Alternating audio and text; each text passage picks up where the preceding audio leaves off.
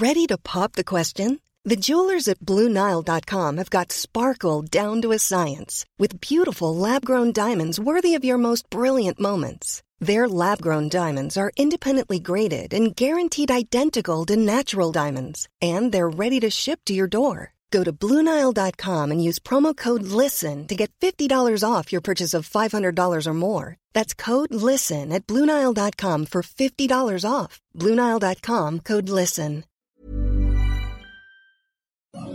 Hola, soy Ignacio Cirac y os recomiendo que no os perdáis Coffee Break para que podáis escuchar las últimas noticias de ciencia.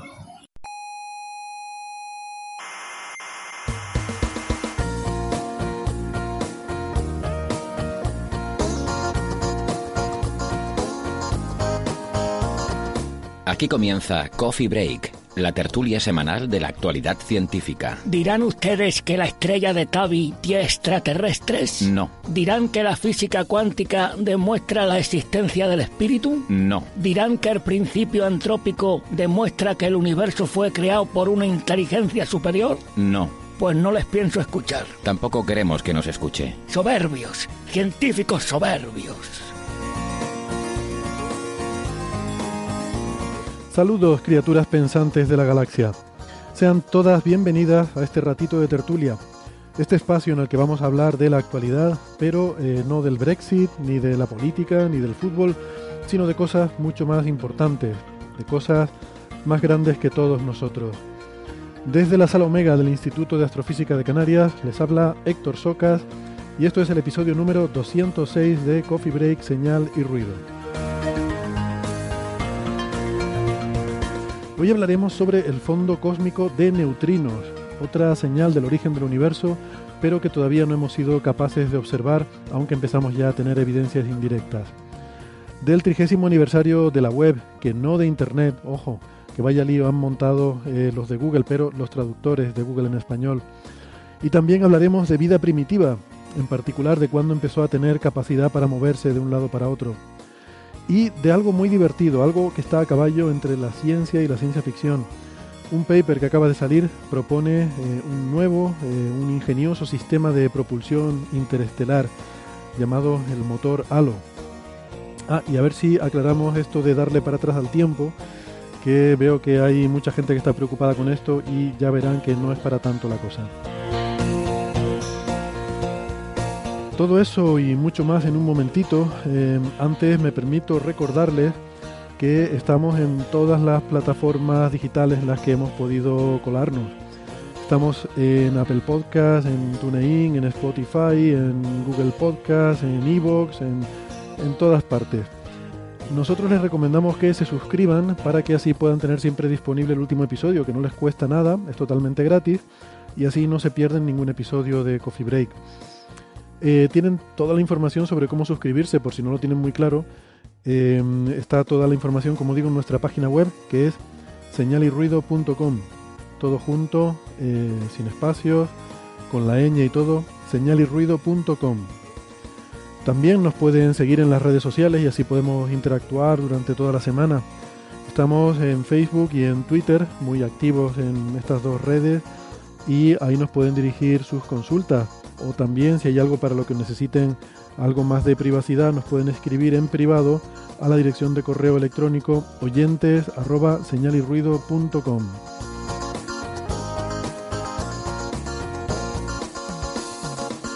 Estamos en varias emisoras de radio. Si viven en Canarias nos pueden escuchar en Icoden Daute Radio, Radio El Día, Radio ECA y Ondas Yaiza. En Madrid en Onda Pedriza. En Aragón estamos en Ebro FM.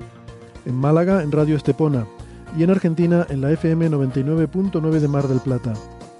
En nuestra página web tienen los horarios y las frecuencias con las que emiten estas emisoras, además de otras emisoras de radio digital que también pueden encontrar en nuestra página web.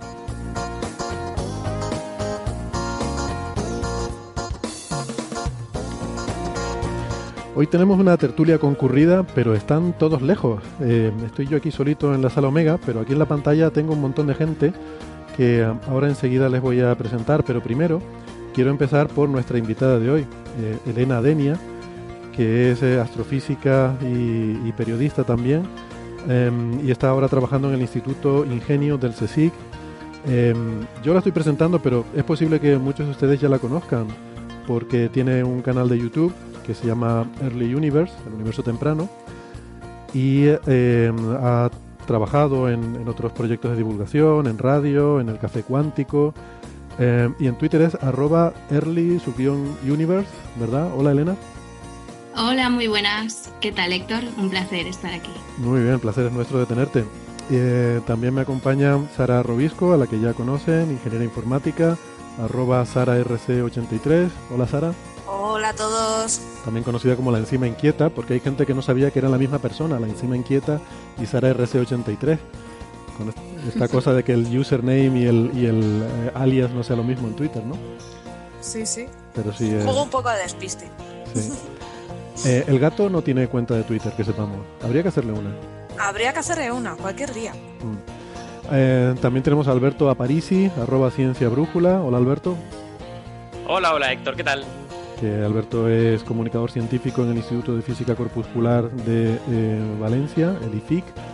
Em, además de también comunicador eh, en muchos programas de radio de la emisora Onda Cero, como La Brújula de la Ciencia, um, en órbita, la sección de Carlos Alcina.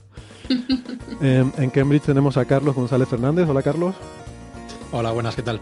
Que es eh, investigador del Institute of Astronomy de la Universidad de Cambridge y es arroba carlosgnfd en Twitter. Em, y tenemos ahora en Madrid a Bea Ruiz. Hola Bea. Hola. Que Bea es arroba cmbarg en Twitter eh, donde las primeras letras son de CMB como el Cosmic Microwave Background eh, y lo hila con su nombre Bea y RG por sus apellidos. Em, y nada, creo que ahora estás en la Universidad de... ¿Dónde estás? ¿En la Universidad de Alcalá? Estoy en la Universidad de Alcalá y desde aquí, si me permite, quiero agradecer a, Ángel Álvarez porque me ha facilitado los medios para, para hoy poder grabar el Coffee Break. Pues te permito y muy bien porque de, bien nacidos es ser agradecido y se te escucha perfectamente. Así que gracias a Ángel y a, la universidad. Em, bueno, pues vamos, vamos al lío. Em, eh, yo quisiera empezar con, como ya va siendo habitual últimamente, con la fe de ratas, porque meto mucho la pata y luego tengo que andar el siguiente episodio desfaciendo los entuertos que monto. Eh, la semana pasada dije que teníamos el primer ganador de la porra del club de fans Em, pero me, hicieron ver rápidamente por allí que realmente el primer ganador de la porra eh, fue exequo, compartido por Ángel Martín y José Manuel Méndez del episodio 194, La porra del gato de Sara. Así que, bueno, se me ha notado mucho que no, no estoy todo el día en el club de fans y a veces se me escapan cosas. Eh, en fin, lo siento. disculpas quedan hechas, pero yo no me había enterado de que ya alguien había ganado la porra. Así que, así que nada, eso. Héctor, yo, tengo, yo tengo una noticia de nuestra actualidad de mascotas, que me apetece decirlo porque me hace ilusión. ¿Ahora vamos a hacer una porra con tus tortugas o qué? no, no, no, no, no hace falta hacer porra. Pero esta semana han comido mis tortugas por primera vez en este año. No, no, ¡Ah! No comían desde noviembre, habían dejado de comer y ahora pues ya el día se alarga, las temperaturas suben y han decidido que ya quieren comer. Están saliendo de modo hibernación, muy bien. Ha llegado la primavera en casa de Parisi. Efectivamente. Después llega en el corte inglés, siempre... Vale. Em, también convendría, creo yo, eh, hablando de, lo bueno que es ser agradecidos, eh, pues también acordarnos de nuestros amigos de la revista Astronomía, ¿verdad, Sara? Sí, habría que dar, tenemos que dar las gracias a Antonio Pérez Verde porque ha hablado de nosotros en la revista Astronomía en el número de marzo. Así que animo a todo el mundo a cogerse ese número porque además es una delicia. Y todos los demás números también, que es una muy buena revista. También, también. Muy bien. Además he estado cotilleando y el de abril va a ser la marinera de chulo. Sí. jolín, es que es una pasada, es un vicio. ¿eh? Pues... Muy bien.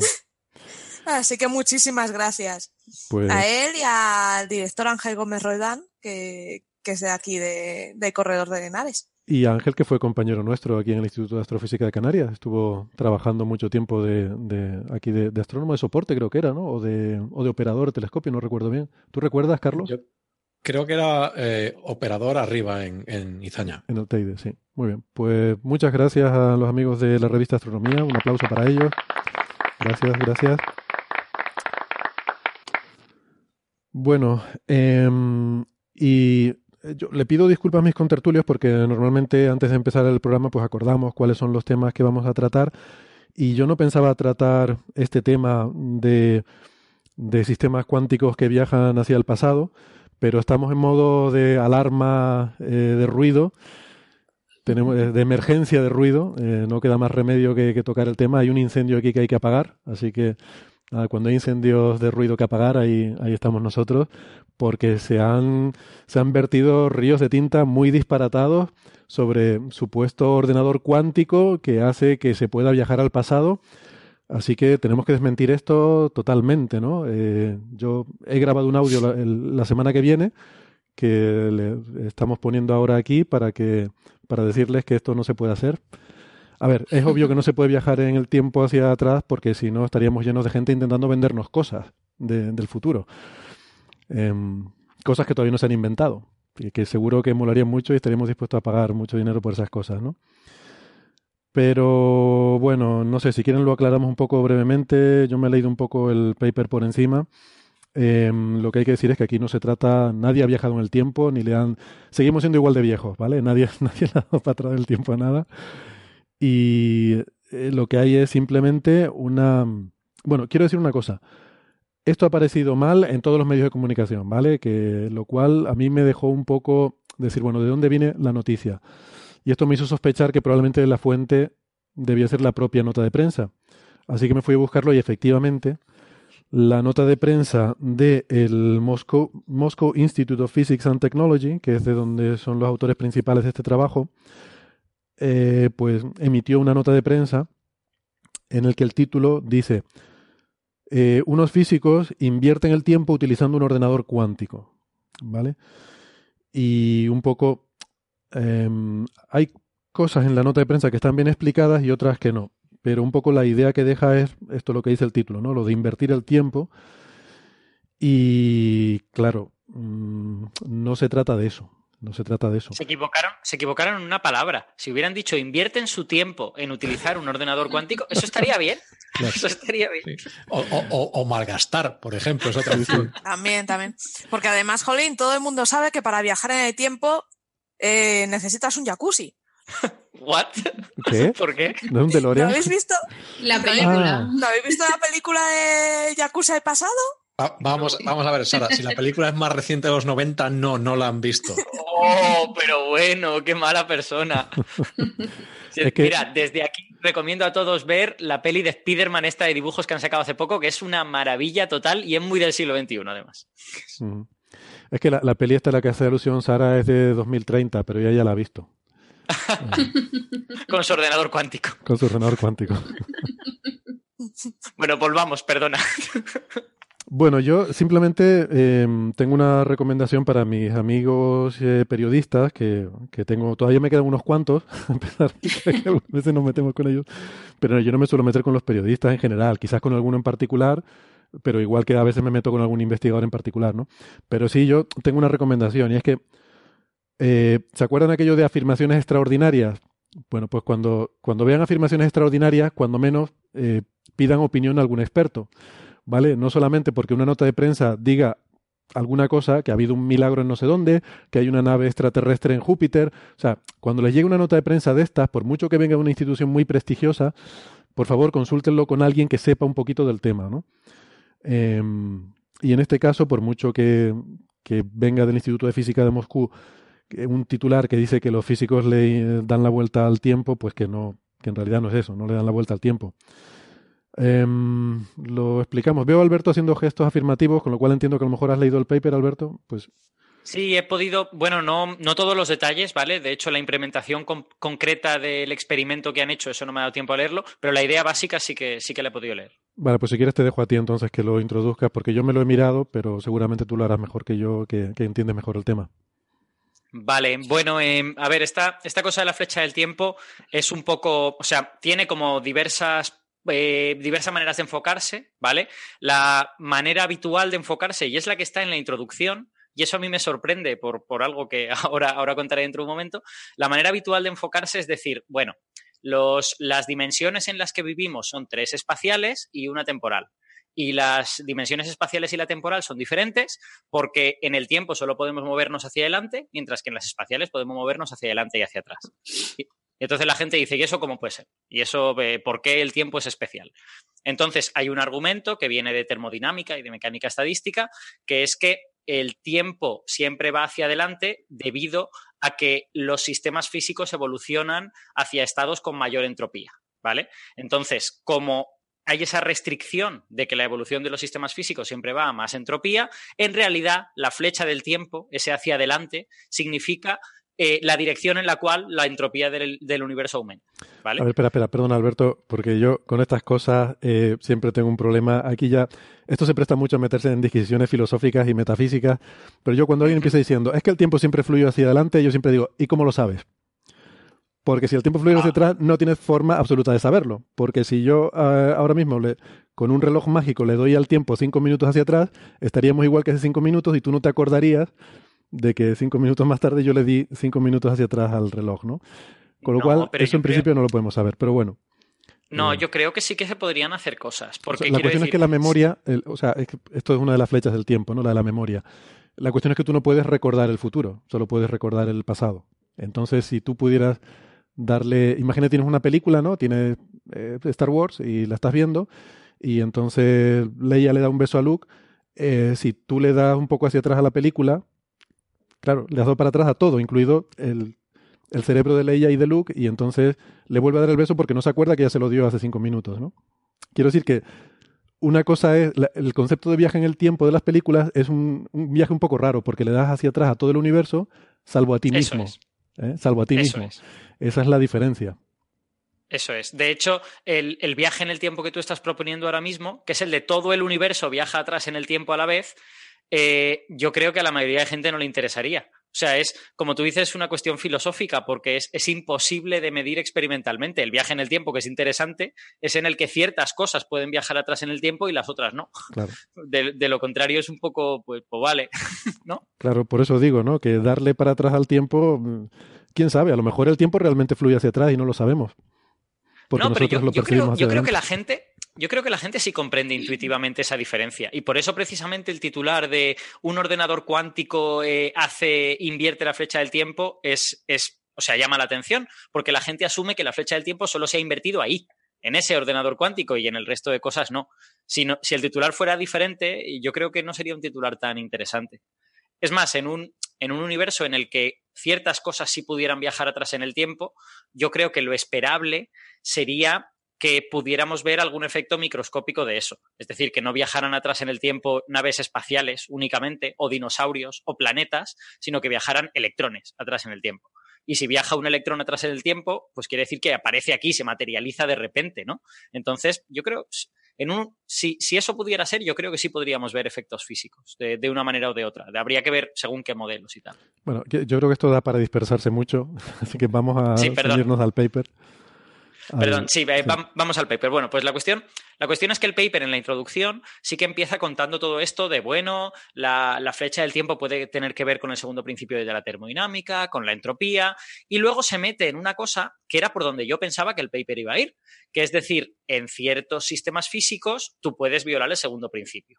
Y en, en, esos sistemas físicos, o sea, el segundo principio de la termodinámica, para el que no lo tenga muy claro, eh, esto de la entropía siempre aumenta, eh, se puede traducir a una frase en castellano más sencilla, que es las cosas muy probables ocurren y las cosas extremadamente improbables no ocurren nunca.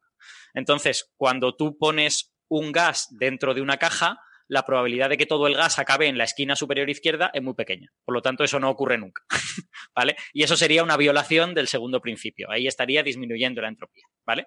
Entonces, si tú coges sistemas muy pequeñitos, sistemas microscópicos eh, de unos cuantos átomos o incluso mesoscópicos, decenas de átomos, la probabilidad de que el sistema se ordene por casualidad, de manera aleatoria, es pequeña, pero no increíblemente pequeña. Puede ser una entre mil o una entre 150. Entonces, bueno, si repites el experimento mil veces, pues una vez te va a pasar. y eso se ha hecho. O sea, se, han visto violaciones del segundo principio, entre comillas, en, sistemas microscópicos en los que eso es eh, improbable, pero no extremadamente improbable. Lo que pasa es que eso no la termodinámica son leyes estadísticas, hay que recordarlo. O sea, que se cumplen estadísticamente en, números muy grandes de partículas. Eso es. El segundo principio solo tiene sentido eh, cuando tú estás trabajando con sistemas macroscópicos en los que esas probabilidades son tan, tan, tan pequeñas que no va a ocurrir nunca. Si no, no es el segundo principio. Es, pues estoy computando con probabilidades de cosas y ya está, ¿no? Entonces, yo, yo, pensaba que el paper iba por ahí. Yo pensaba que el paper iría, bueno, pues habrán violado el segundo principio en un sistema cuántico pequeñito con pocos grados de libertad y le habrán llamado a esto invertir la flecha del tiempo. Pero la verdad es que no, han hecho una cosa que es aún más decepcionante. o sea, básicamente lo que han hecho es eh, cogen un sistema cuántico, lo dejan evolucionar, efectivamente su entropía aumenta y le suceden una serie de cosas. Ellos ponen un ejemplo al, principio del artículo que es fácil de entender, que es que tenemos un, un, eh, un sistema cuántico que está comprimido en un espacio pequeñito y cuando tú lo haces evolucionar, como que eso en, engrosa, ¿no? Se hace más grande, porque algunas, algunas partículas van más para adelante, algunas partículas van más para la derecha, otras van, más para la izquierda. Tú las tenías todas muy juntas y bueno, aquello como que se dispersa, ¿no? De manera espontánea. Eh, y lo que ellos llaman violar la flecha del tiempo es que le hacen una serie de cosas al sistema cuántico una vez ya está disperso, lo ponen en otra condición inicial y cuando lo dejan evolucionar, como que se junta de manera automática. Y a eso le llaman haber violado la flecha del tiempo. Pero eso es una trampa que te cagas. Porque para, o sea, realmente las cosas que le hacen al sistema para que luego vuelva atrás en el tiempo, entre comillas, es modificarlo mediante un láser. Entonces, claro, el láser y el, el, sistema que está modificando a tu sistema cuántico es el que absorbe toda la entropía. O sea, realmente la entropía del universo no va, no va a aumentar, sino que si tú mm. coges el sistema que estás viendo y el láser que estás usando para hacerle putadas, pues resulta que el global de la entropía sí que aumenta. Entonces, ni siquiera estás violando el segundo principio. Simplemente estás diciendo, pues mira, oye, yo soy tan listo que puedo coger un sistema, le puedo hacer unas putaditas con un láser y resulta que cuando lo deje evolucionar va a ir en el sentido contrario en el que había ido. Al sistema original. Hay una analogía que ellos ponen en la nota de prensa con una, mesa de billar y a mí me gusta mucho. Y, se puede explicar bien eh, yendo incluso más allá de la analogía que proponen ellos aquí, porque el billar es muy interesante porque te permite entender, el, la analogía del billar te permite entender esto que decías de la evolución y de la flecha del tiempo. Si tú tienes dos bolas de billar y las dos bolas chocan, tú eso lo grabas y ahora tú me pones la película del choque y me la pones marcha atrás y yo no sé decirte cuál es la grabación correcta, porque las dos, los dos procesos, tanto puesto hacia adelante como puesto hacia atrás, son compatibles con la lógica, porque las, son compatibles con la física, por así decirlo. Ese proceso de colisión es reversible en el tiempo. Entonces ahí no hay forma de establecer una flecha del tiempo. Pero si yo cojo el inicio de la partida, tengo todas las bolas puestas en un triangulito, yo no sé cómo se dice esto porque no entiendo de billar, pero se pone así un triangulito, luego se les da un castañazo muy fuerte con una bola y pum, salen todas dispersadas en todas las direcciones, ¿no? Si me grabas eso y luego me lo pones marcha atrás, ahí sí sé decirte cuál es la película correcta y cuál es la que está marcha atrás. ¿Por qué? Porque hay una dirección en la cual todas las bolas están al principio ordenadas y luego se dispersan, y hay otra en la cual bolas que están dispersas de repente mágicamente se juntan todas y forman un triángulo y se paran. ¿Vale? Entonces yo ahí. Y de, nuevo, no es que eso sea imposible, es que es súper improbable, ¿no? Que todas las bolas se pongan de acuerdo para hacer eso. Exacto, pero podrías hacerlo. Tú podrías hacer un experimento en el, que yo, en el que yo cojo las bolas dispersas por el tablero y les doy a cada una un impulso justo lo calculo perfectamente para darle un impulso justo de forma que se junten todas en un triángulo y una bolita blanca salga disparada hacia atrás. Eso podría hacerse teóricamente. Bueno, pues esto es lo que han hecho y han dicho que le han dado para atrás al tiempo. ¿Vale? Exacto. En el paper, la figura 1 yo creo que es muy ilustrativa. Eh, no sé si lo tienes por ahí delante, pero em, la figura 1 se ve, eh, pintan una, la función de, digamos, la distribución de probabilidad de una partícula. O sea, tú coges un sistema cuántico, ¿no? Y lo pones en un sistema, por ejemplo, en, una, en un estado, por ejemplo, haces una medida, si haces una medida de su posición, sabes dónde está, con una pequeña incertidumbre, ¿no? Que te da el principio de incertidumbre. Entonces tienes una, tienes una distribución de probabilidad estrechita, que es lo que aparece en el primer panel de esta figura. Hay una, una, una probabilidad de que la partícula esté en el centro y es estrechita. Luego lo dejas evolucionar y ¿qué pasa? Que según la evolución que te da la ecuación de Schrödinger, eso se difunde, ¿no? que es lo que decía Alberto, la, distribución de probabilidad se ensancha eh, según pasa el tiempo. Entonces, pasado un cierto tiempo, ahora es más ancha mi distribución de probabilidad. ¿Qué hago yo con ese láser y, y esas perrerías? Lo cojo y le hago un proceso que se llama conjugación de fase, que lo que hago es cambiarle el, el estado en el que está, digamos que mantengo la amplitud de la función, la forma de la función, pero le cambio, le cambio la fase, de manera que ahora cuando evolucione, va a evolucionar un sistema en el que se va, se va a hacer más estrechita. Que es un poco como las bolas de billar volviéndose a juntar. O sea, es algo que espontáneamente no vemos que ocurra, eh, porque es extremadamente improbable. Lo probable es que de un estado inicial estrecho se ensanche. Lo probable es que las bolas se dispersen. Pero si yo me empeño, puedo mm, buscar la forma de hacer que se vuelvan a juntar. Pues esto es lo que han hecho. Eso no es darle para atrás al tiempo. No. Eso es, eh, bueno. Y ellos, es interesante, dicen que esto puede ocurrir en la naturaleza eh, con una cierta probabilidad muy pequeñita, hablan de un electrón en el medio intergaláctico que puede estar por ahí suelto y que por fluctuaciones del fondo cósmico de microondas, pues de las condiciones en las que ocurra esto, que el, el, la función de onda eh, se estreche esa distribución de probabilidad y que eso, bueno, puede ocurrir de forma espontánea, pero es extremadamente improbable. ¿Vale? Ese es un poco el, asunto. Total, que esto no son máquinas del tiempo, ni, ni son. Eh, ni, ni, es que seamos todos más jóvenes porque unos señores en Rusia le han dado para atrás el reloj, sino que simplemente han hecho un truco muy habilidoso. Esto es interesante, no sé, para la gente que trabaja en este campo, un paper que tiene cierto interés técnico. No sé, para nosotros como gente que nos gustan estas cosas puede tener un cierto, puede ser moderadamente interesante, pero desde luego no es una noticia para estar en todos los titulares de prensa y mucho menos diciendo que le han dado para atrás al tiempo, ¿no? Eh, creo yo. Entonces, bueno. Es más, a mí, a mí el, el paper me parece eh, doblemente decepcionante. Digo doblemente porque cuando ves han tirado atrás la flecha del tiempo, tú ya dices esto va a ser que no. Pero, pero eh, cuando lo lees, esperas, bueno, que hayan hecho algo guay.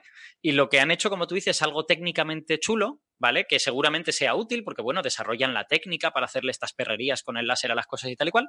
Eh, pero es que ni siquiera es tirar atrás la flecha del tiempo. Es que es hacer trampas y poner, poner el sistema en un estado en el que, bueno, se comporta como si viajara atrás en el tiempo, pero luego a nivel de entropía, termodinámica y todo eso, es trivial. O sea, a nivel de la flecha del tiempo es trivial lo que han hecho. ¿no? A ver, esto no lo tiene... que han hecho es como si tú coges un actor de Hollywood, eh, ya mayorcete, todo lleno de arrugas, le metes Botox, le, le alisas la cara, eh, lo haces parecer más joven, lo maquillas y tal, y dices, le hemos dado para atrás la flecha del tiempo. No, hombre, no. no es eso.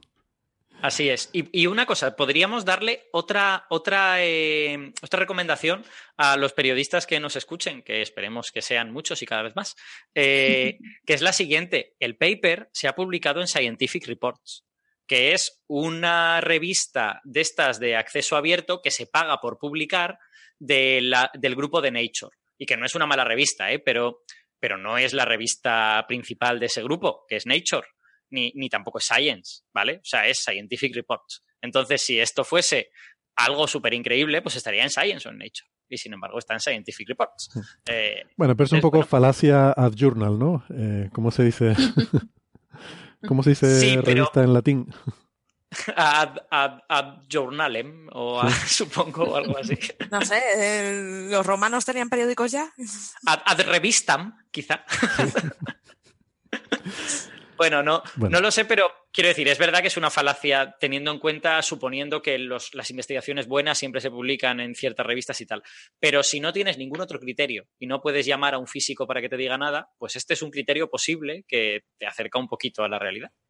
Yo, yo creo que es mejor consultar con un experto, eh, me parece a mí, ¿no? En, cualquier caso. pero- eh, Que sí, que sí, seguro, pero que puede haber periodistas que no lo tengan. O sea, igual hay periodistas que su editor les dice, o me escribes un artículo en cinco minutos o te echo. Pues, pues no escribas este artículo, escribe otro.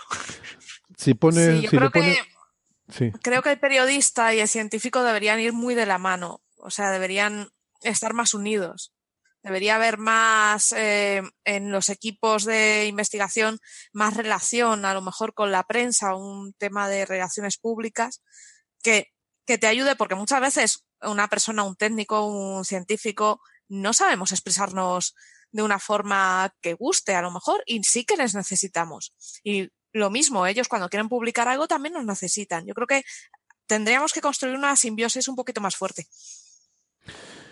bueno, em, pues si de quieren, todas maneras, de todas maneras, si creéis que esto de la flecha del tiempo es, eh, eh, ha sido, ha sido un- un- una nota de prensa horrorosa, esperad a leer la que pone, que además creo que salió ayer. Experimento cuántico demuestra que no hay, que no existe la realidad objetiva. sí, sí. Ah, ¿Qué es sí, esto? Todavía mejor. Sí, sí, ese lo, he visto también. Pero bueno, como eh, ese fue el paper que comentamos eh, en su momento, ¿no? Cuando fue hace un par de semanas, pues la verdad es que ni me he molestado ya en, ir a por ese, ¿no? Porque ya es... Sí. Bueno, que mm, esto, por cierto, la cosa esta del experimento este con el ordenador cuántico lo tiene muy bien explicado Francis en su blog, por si alguien quiere más detalles, le podemos siempre invitar a, referirlo al blog de Francis, que, además de cosas de computación cuántica es un tema que, le gusta mucho y del que sabe mucho. vale, eh, también, bueno, en fin, yo pensaba que este iba a ser un tema así un poco breve, pero nos hemos alargado un poquillo más de lo que esperaba, lo cual me sorprende mucho porque nunca nos pasa. Nunca. Eh, yo quería también que, aprovechando que tenemos a Elena, que nos contara mm, una, una investigación que, que, está haciendo sobre... Eh, bueno, en general, dentro de, creo que esto es dentro de tu tesis doctoral, que tiene más que ver con periodismo, ¿no? Y la, difusión de ciencia em, en la sociedad. Sí, y, y estás investigando básicamente la actividad en Twitter de, investigadores, divulgadores importantes, ¿no? Sí, así es. Digamos que estoy rastreando el discurso público de algunos divulgadores, mm, bueno, Science Stars, ¿no? Eh, ya hablo de, nombres como Neil deGrasse Tyson o Elon Musk también. Y bueno, estoy, estoy extrayendo los datos de su discurso eh, a través de la API de Twitter para ver un poquito eh, cómo se, o sea, qué cuestiones generan mayor impacto y cómo se, cómo construyen el discurso y qué palabras, de momento estoy estudiando el contexto eh, conceptual de, las conversaciones que se generan. Y bueno, esto viene un poco motivado también porque se hacen, como sabéis, encuestas de percepción social de la ciencia, como estas que llevan a cabo la FECID. Esto es algo que se lleva haciendo desde, desde hace varias décadas. De hecho, también se hacen en Estados Unidos, eh, en, en Europa también se hacen. Bueno, digamos que lo que se ha querido saber un poco es eh, cuál es la recepción que tiene el público de las ciencias y, el grado de aceptación de, de, algunas cuestiones. Porque digamos que la premisa fundamental en principio era que cuanto más sabes de ciencia, más te gusta o más la aceptas o tienes una mayor apreciación por la ciencia. Esto es lo que siempre se ha barajado. Pero luego se ha demostrado que no necesariamente es así. O sea, que la diferencia en tener una opinión acerca de cuestiones científicas radica en tener información. O sea, tener una opinión, pero que puede ser positiva o negativa, ¿de acuerdo? Entonces, eh, digamos que yo en mi tesis estuve mirando unas cosillas eh, a nivel teórico en todas estas encuestas que se realizaban y bueno, me di cuenta que, que, bueno, que tienen muchas limitaciones. Por ejemplo, se llevan preguntando las mismas preguntas durante décadas. Y claro, tú te das cuenta de que la sociedad cambia, ahora vivimos en, esta sociedad red, que no esta sociedad que funciona más que nunca con esa arquitectura de la participación, una sociedad 2.0 podríamos llamar. Y entonces un poco lo que, lo que yo quería investigar es cómo, o sea, que es, añadir una serie de factores contextuales ¿no? a, estos estudios de, impacto. Y bueno, pues se me ocurrió utilizar Twitter, esto solo es una parte de la tesis, y eso, rastrear el discurso de, estas personas. Y luego también tengo otra aproximación que lo que hago es tomar eh, algunas noticias concretas. Por ejemplo, se descubre un planeta como la Tierra en Próxima Centauri. Entonces yo os traigo todos los tweets que se generan en esa conversación en Twitter, que, es pública, y miro un poquito eh, qué es lo que está pasando ahí. Entonces, bueno, lo que os puedo contar que, he averiguado hasta ahora es que, bueno, mm, este impacto se puede medir en términos de likes, por ejemplo, eh, a los tweets, se puede medir en términos de retweets, en este segundo caso, si lo medimos en términos de retweets, nos damos cuenta de que, por ejemplo, un tweet que tiene muchos likes, pero tiene pocos retweets, a lo mejor resulta que está tratando un tema que es impopular, pero que genera polémica. Entonces, e, estos son nuevas métricas para medir estas cosas. Insisto en que, claro, es un campo nuevo, no está muy desarrollado, pero bueno, ya se empiezan a ver cosas. Yo, por ejemplo, estaba mirando, eh, asociando algunas palabras a contenido científico aséptico, palabras como planeta, ciencia, este tipo de cosas. Luego otras palabras que se asocian a contenido emocional, pues eh, amor, este tipo de palabras. De hecho, hay algunos diccionarios que se pueden emplear, que están ya desarrollados, eh, para hacer sentiment análisis, análisis de sentimientos, ¿no? Del contenido de los tweets. El problema que se presenta aquí es de carácter técnico y es que, por ejemplo, como vosotros sabéis, en física, cuando utilizamos la palabra dark, eh, podemos referirnos a dark energy o a dark matter. Entonces, estos diccionarios que ya están desarrollados para hacer este análisis de sentimientos, pues esta palabra, por ejemplo, la asocian a, algo negativo, ¿no? Oscuro. Entonces, bueno, digamos que yo estoy desarrollando una herramienta para analizar eh, el discurso de momento en este entorno de las personas que hablan acerca de cuestiones de, física, ¿de acuerdo? Entonces, claro, aquí me doy cuenta de una cosa, y es que, por un lado, están eh, las preferencias de cada usuario, pues, por ejemplo, Neil deGrasse Tyson eh, habla mucho de ciencia aséptica, y luego el porcentaje de tweets que tienen contenido emocional es muy inferior, pero luego resulta que los tweets que suscitan más likes tienen mucho más contenido emocional que contenido científico o contenido político sobre todo también. Esto también sucede con los tweets de Elon Musk y con los tweets de otras personas que, estoy incluyendo en la investigación.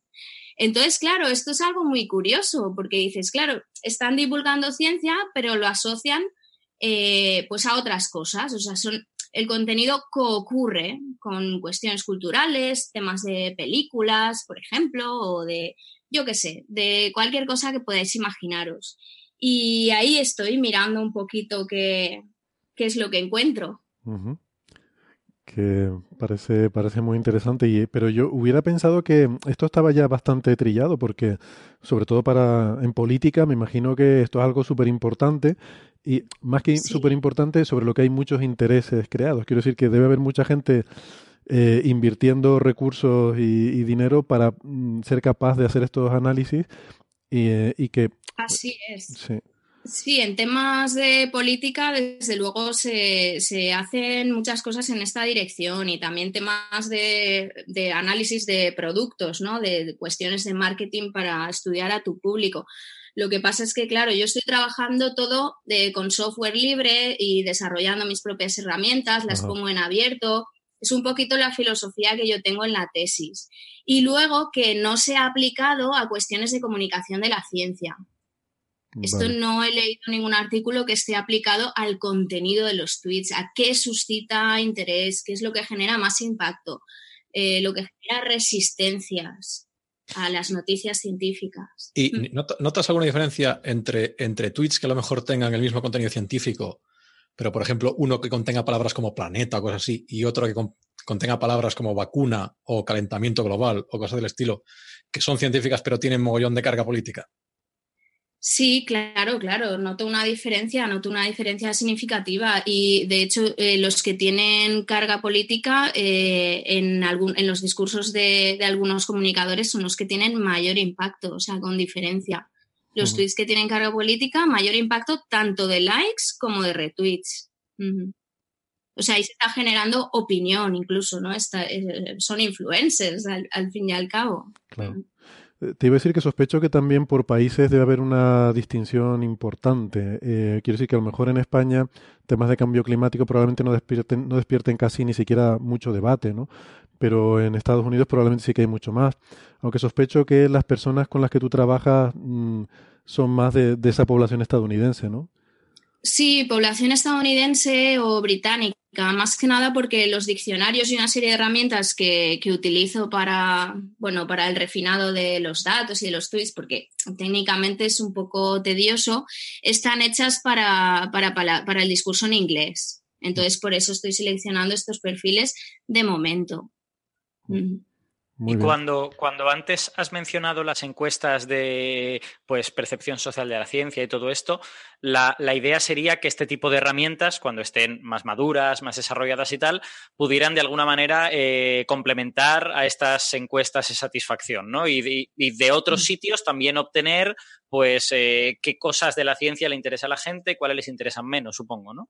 Efectivamente, se trata de una, o sea, de investigaciones complementarias. No pretendo desvirtuar lo que se hace con las secuencias de, percepción, pero sí que detecto que el campo está un poquito anquilosado. O sea, que siempre se hacen las mismas cosas. No sé si seguramente os acordéis de que cada cierto tiempo sale una noticia en los periódicos que dice el 25% de la población española piensa que el Sol gira alrededor de la Tierra.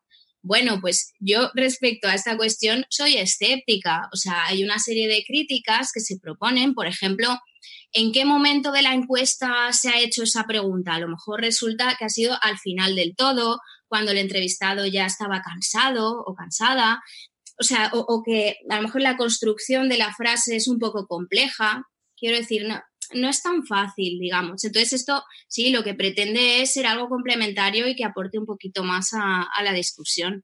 Y luego, claro, como mi formación es de física, pues eh, he escogido este campo porque así puedo discernir lo que os comentaba, dark va asociado a dark matter y este tipo de cosas. Mm. ¿Tienes algún resultado así que se pueda compartir o esto está todavía, todavía está en el horno? Bueno, bueno, eh, los resultados que tengo básicamente es que los tweets que tienen contenido político y contenido emocional e incluso cultural se comparten mucho más que los tweets que tienen contenido aséptico acerca de la ciencia, mm, de cuestiones científicas, sí. Mm. Elena, hay una pregunta. Eh, ¿Y está teniendo en consideración algún tipo de segregación por sexo, por ejemplo, el impacto de...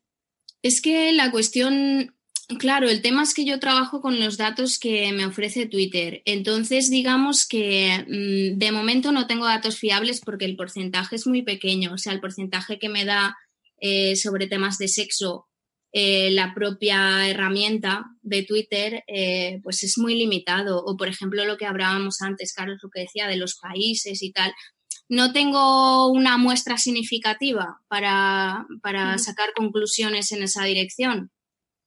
Pero bueno, poco a poco. Luego sí que está la opción de eh, trabajar con empresas que tienen comprados muchos más datos, porque claro, yo juego con las muestras que me da Twitter, que es una muestra aleatoria del discurso, es una muestra bastante completa. O sea, de Neil deGrasse Tyson tengo el 50% de su discurso, que no está mal. Pero bueno, que claro, es que la herramienta tiene muchas limitaciones y como yo juego totalmente eh, con cosas de software libre y demás, pues se me complica un poco la cosa. Muy bien, pues, pues nada, ánimo y suerte con eso y espero que nos vayas contando las cosas que, que, vayas sacando, ¿no? Suena, desde luego, suena un proyecto interesante. Y además importante a día de hoy, ¿no? Entender mejor em, cómo funciona toda nuestra interacción, que cada vez más importante en nuestra sociedad a través de redes sociales y cómo influye de todo, ¿no? Ya hasta, no sé, desde elecciones hasta Em, hasta decisiones importantes que tomamos como ciudadanos. E incluso ha cambiado la manera de hacer ciencia, o sea, incluso eh, la población ha hecho aportaciones a la ciencia, por ejemplo, a través de los proyectos de ciencia ciudadana. Todo esto es posible gracias a este, esta red que hemos montado, ¿no? Este, estos desarrollos de las redes sociales o alguna especie de insecto también que se ha descubierto pues gracias a que un investigador ha buscado una foto en Flick y resulta que un fotógrafo que estaba en Malasia eh, había fotografiado un insecto que todavía no, estaba identificado. ¿no? La forma de hacer ciencia también cambia incluso.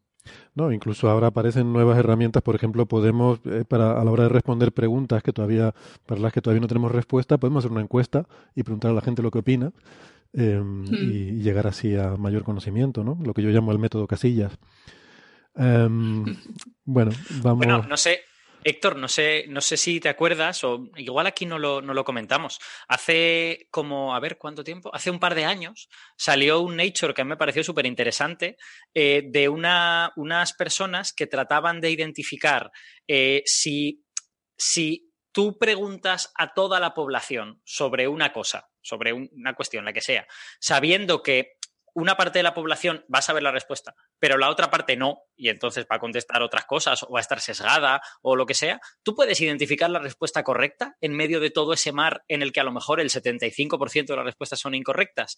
Y bueno, desarrollaban un algoritmo que permitía acercarse a eso y, y, eso a mí me parece muy interesante, ¿no? En el siglo XXI, porque abunda en esta idea de la sociedad, entre comillas, es lista, mientras que el individuo tiene el conocimiento que tiene, pero la sociedad tiene todo el conocimiento, ¿no? La, única cosa es cómo lo extraes. La inteligencia colectiva, ¿no? Sí, el, problema es, es, un problema de señal y ruido. Eh, si, hay más ruido que señal, tienes que buscar formas de, extraer la señal de entre el ruido, ¿no? Exacto. Pues, no, la verdad es que no conozco ese trabajo, pero suena interesante. Em, es un trabajo bonito, muy, muy eh, preliminar en muchas cosas, pero, pero muy interesante, creo yo. Vale, pues si quieren podemos pasar al siguiente tema eh, y podemos hablar eh, de nuestra propia galaxia porque mm, resulta que tenemos em, una nueva estimación de cuánto es la masa total de nuestra galaxia, que es un, es un tema importante en astrofísica y es un número que no está muy bien asentado. O sea, las estimaciones que existen, las medidas que existen en la actualidad, mm, pues varían, varían mucho, ¿no? Eh, un factor, pues no, no, sé si un orden de magnitud, pero casi, no recuerdo ahora el número. Y ahora hay una, una nueva estimación que nos eh, aprieta bastante, eh, nos pone muchos límites mucho más precisos utilizando la dinámica de cúmulos globulares, ¿verdad, Carlos? Tú eres el experto en estas cosas. Efectivamente, en estas y en muchas otras. Y en muchas otras, en estas en particular. Pero sí, efectivamente, lo de esto es un poco como el anuncio, ¿no? ¿A qué huele lo que no huele? ¿Cuánto pesa lo que no pesa? Pues bueno, como la, ciencia todavía no ha encontrado solución a, qué es lo que lleva en el bolso Natalia Berbeque, pero sí que ha encontrado solución a cuánto pesa la Vía Láctea. Y, porque es, es, muy difícil. Es muy difícil por una razón principal. Y es que, como sin duda nuestros oyentes saben, la gran mayoría de la masa en la Vía Láctea no se puede ver. Entonces, contar las estrellas de la, vía, de la Vía Láctea es relativamente fácil, y, énfasis en relativamente, y entonces uno puede, eh, pues es eso, estimar la masa de, digamos, la componente visible. El, disco, por ejemplo, el bulbo, el halo estelar, uno puede hacerlo con relativa facilidad. Pero el problema es que eso supone una fracción minúscula, probablemente el 5%, una cosa así, de la masa total el gran contribuyente a la masa de la Vía Láctea es la materia oscura, lo que se conoce como el halo de materia oscura. O sea, eh, eh, digamos, el, modelo cosmológico que tenemos hoy eh, vigente hoy en día y que funciona bastante bien es que tú tienes aglomeraciones de, de materia oscura y en, dentro de estas es donde están las galaxias. Entonces, uno básicamente se podría imaginar que la Vía Láctea es como una canica, estas canicas que había antes, que son de todas cristal y después en el centro tienen una laminita de una cosa de color, ¿no? Pues si tú pones esa canica de lado, la laminita de color serían las estrellas y es esa bola de cristal, que, es la gran mayoría de la canica, es lo que es el, el, halo de materia oscura. Y como el cristal, pues reacciona probablemente con la luz y es difícil verlo. Entonces, ¿qué hay que hacer para, para medir esta, esta, materia oscura? Pues lo único que podemos hacer, porque es la única manera con la que interacciona con, materia que podemos ver, es ver cómo hace que se muevan las cosas. Entonces, básicamente, eh, es un poco como, como, el sistema solar. O sea, dependiendo de, dependiendo de lo grande que sea lo que discutíamos la semana pasada con Marte, por ejemplo. Marte es muy malo reteniendo una atmósfera porque como no tiene mucha masa, eh, átomos que se mueven con cierta velocidad se pueden escapar de su campo gravitatorio. Pues una cosa así pasa con el halo, con, la materia oscura en la Vía Láctea. Cuanto más materia oscura haya, más rápido se pueden mover las cosas que están dentro de la Vía Láctea, porque esta materia oscura tiene suficiente tirón gravitatorio para retener cosas que se mueven muy rápido.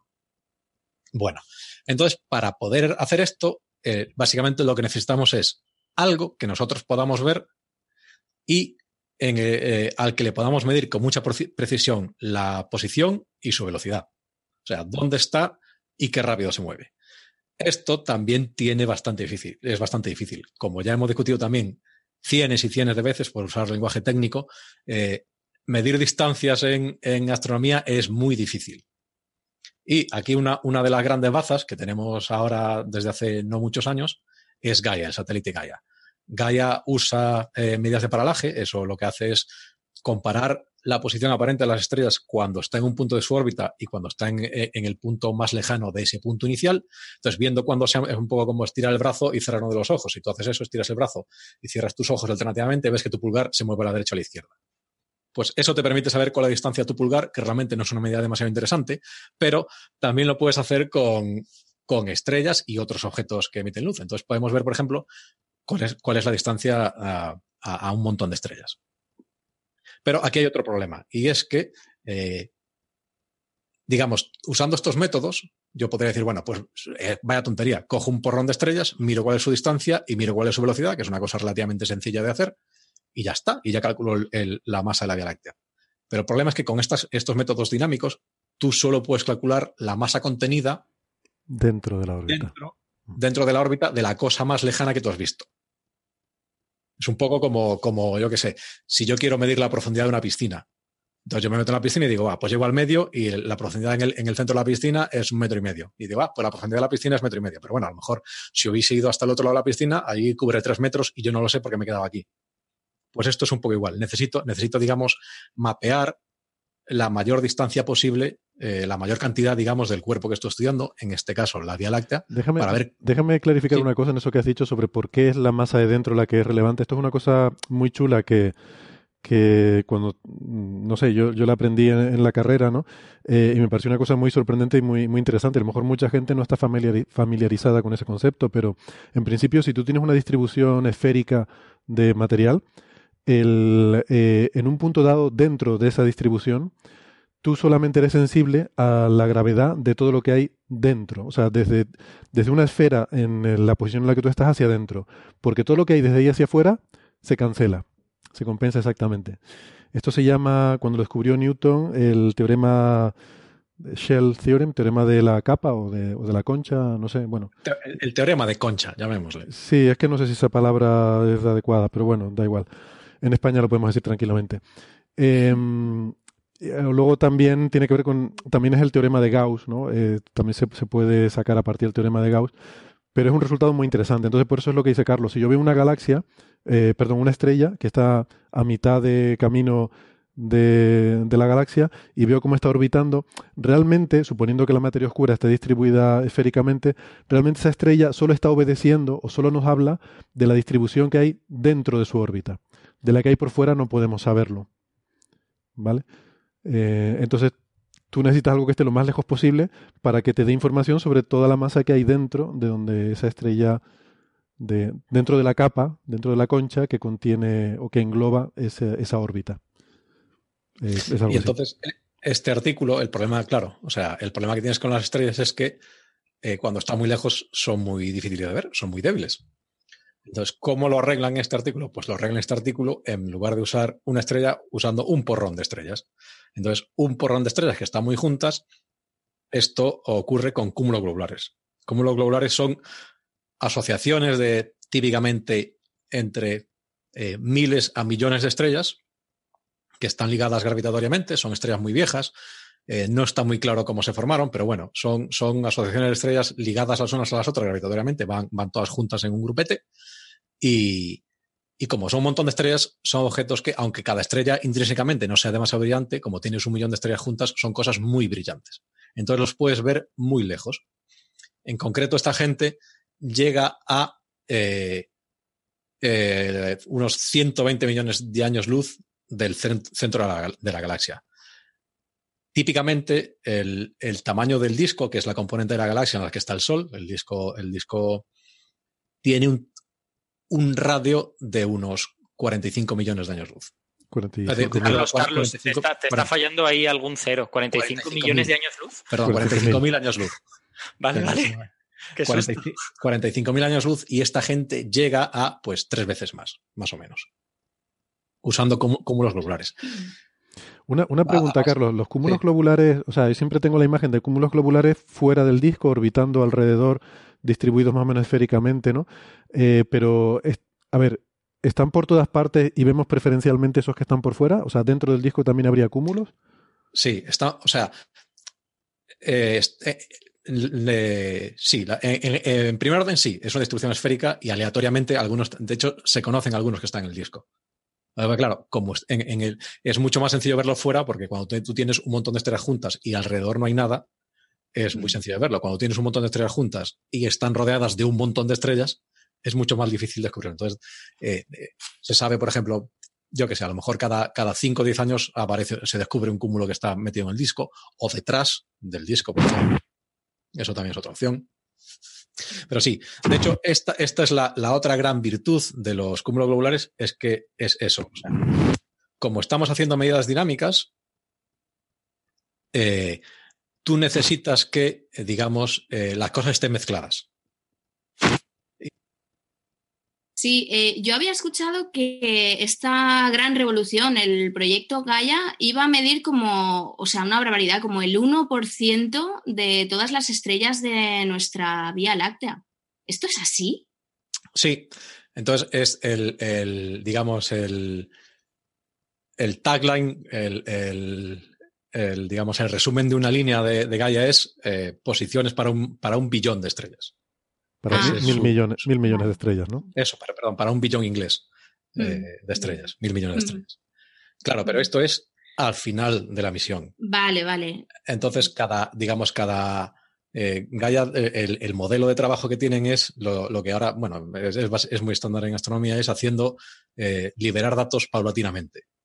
digamos, y cosas incrementales. Entonces, por ejemplo, la, primera, la primera publicación de datos que hicieron solo eran posiciones de estrellas o sea, posiciones en el cielo. pues la segunda fue eh, posiciones en el cielo más algunas distancias. Después la tercera será posiciones, distancias y algunas velocidades. Claro. Entonces, a, medida que van, a medida que van adquiriendo más datos y refinando sus métodos de análisis, van publicando más cosas.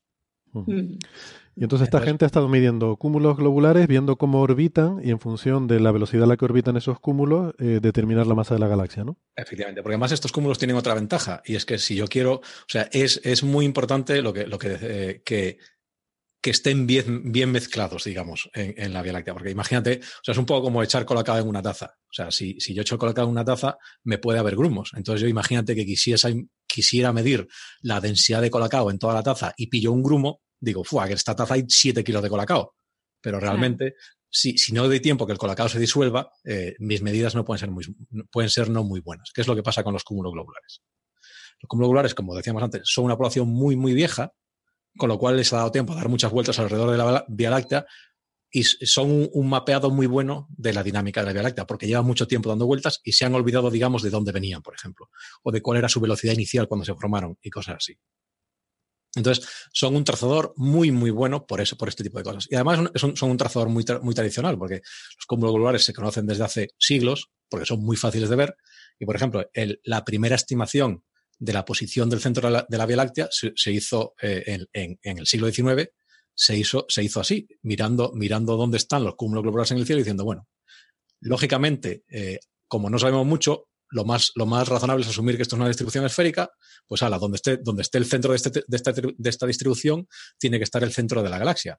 Lo cual fue bastante sorprendente en su día porque, evidentemente, el centro de la Vía Láctea no está cerca del Sol, que era lo que todo el mundo creía, no, el Sol está en el centro de la Vía Láctea. Ya, ni, ni ahí, ni ahí, ya no nos queda nada, no nos queda nada. No somos nada. Bueno, pues, pues ahora que hemos discutido un poco la metodología, vamos a ver el resultado. Pero no me lo diga ahora, dímelo después de la publicidad, no, de la publicidad no que no tenemos, de la pausa que hacemos para despedirnos de los oyentes que nos están escuchando por la radio, a los que como siempre les recordamos que nosotros nos vamos a quedar un ratito más hablando de esta y otras cosas. Así que si quieren seguir la conversación, pues eso, les invitamos a que nos escuchen en internet, donde tenemos la versión extendida, y ahí nos alargamos lo que sea menester. Pero si no, porque tienen cosas que hacer o porque les interesa mucho el programa que viene a continuación en la emisora, que es muy interesante, tampoco se lo pierdan, pues nos despedimos hasta la semana que viene. Eh, si nos escuchan en internet, no toquen nada, que ya volvemos enseguida. Venga, hasta ahora. Hasta luego. Hasta luego.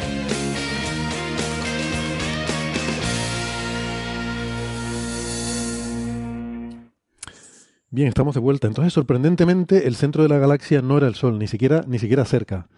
No, ni siquiera cerca.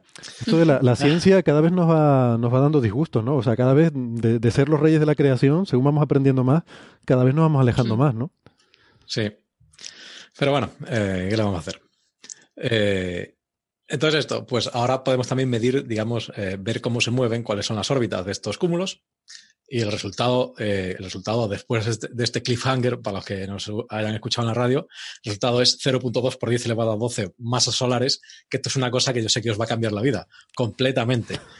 Entonces, eh, eso es... Eh, tienen, tienen, hacen dos medidas realmente porque su muestra de cúmulos viene de, dos sitios.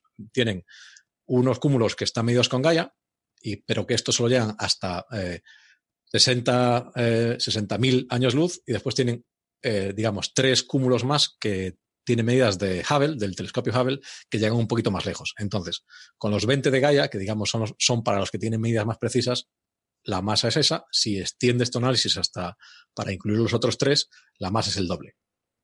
Oye, Carlos, y esto, o sea, no he leído el paper, pero me imagino que podrían incluso mm, representar la cantidad de masa encerrada en función del radio al que se encuentran estos cúmulos, ¿no? Y se ve cómo decae la densidad eh. lo suficiente como para decir que ya lo hemos visto todo, que ya al final queda muy poquito. Parte, parte, de, parte del análisis es asumir la, o sea, perdón, no asumir, es calcular la pendiente de, del, digamos, de la, de la densidad de materia oscura. O sea, cómo va cayendo, ¿no? cómo va cayendo. El problema, el problema es que esto es un poco como ver hasta dónde llega es súper difícil.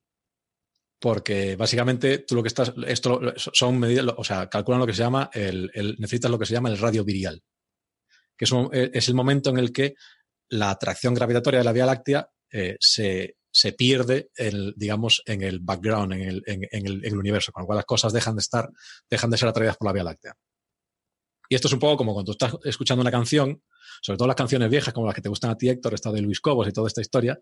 Entonces, antes, en los 80 se hacía mucho una cosa que es que cuando... La pongo, la tengo aquí, ¿eh? no, déjalo, déjalo, tranquilo. No nos pongamos nerviosos.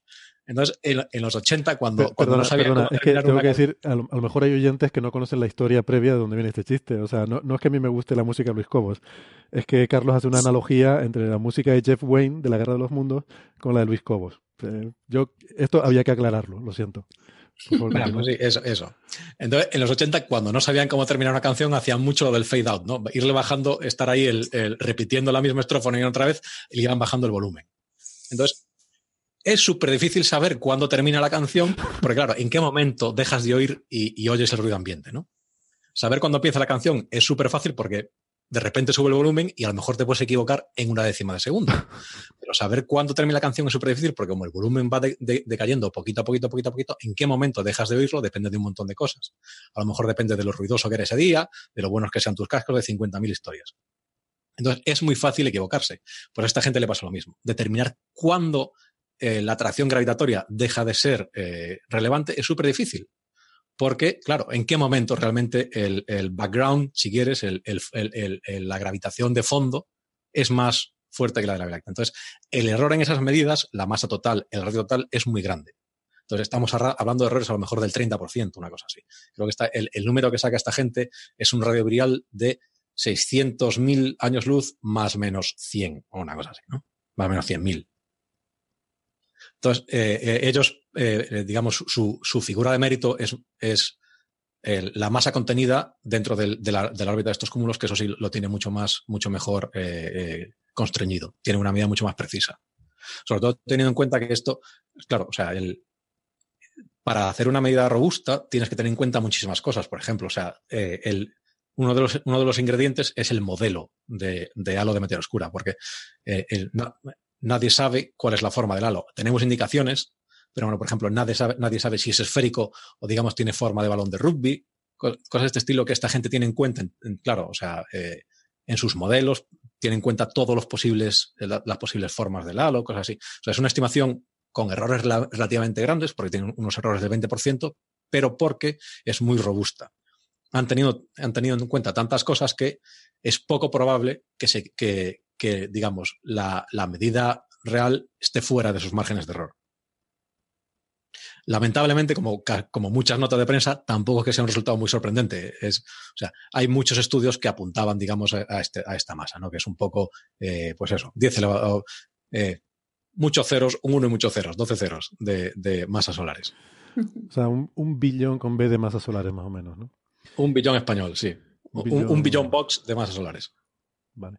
Eh, y la pregunta que me surge, o sea, esto de mirar cúmulos globulares es algo bien conocido, no, no es que haya sido una idea feliz que se le haya ocurrido a esta gente, ¿no? Se hace incluso para otras galaxias, para ver la masa de, de otras galaxias, ¿no? Ahí han estado Van y Nacho y esta gente peleándose con la, la masa de esta galaxia sin materia oscura a base de mirar los, eh, los cúmulos globulares.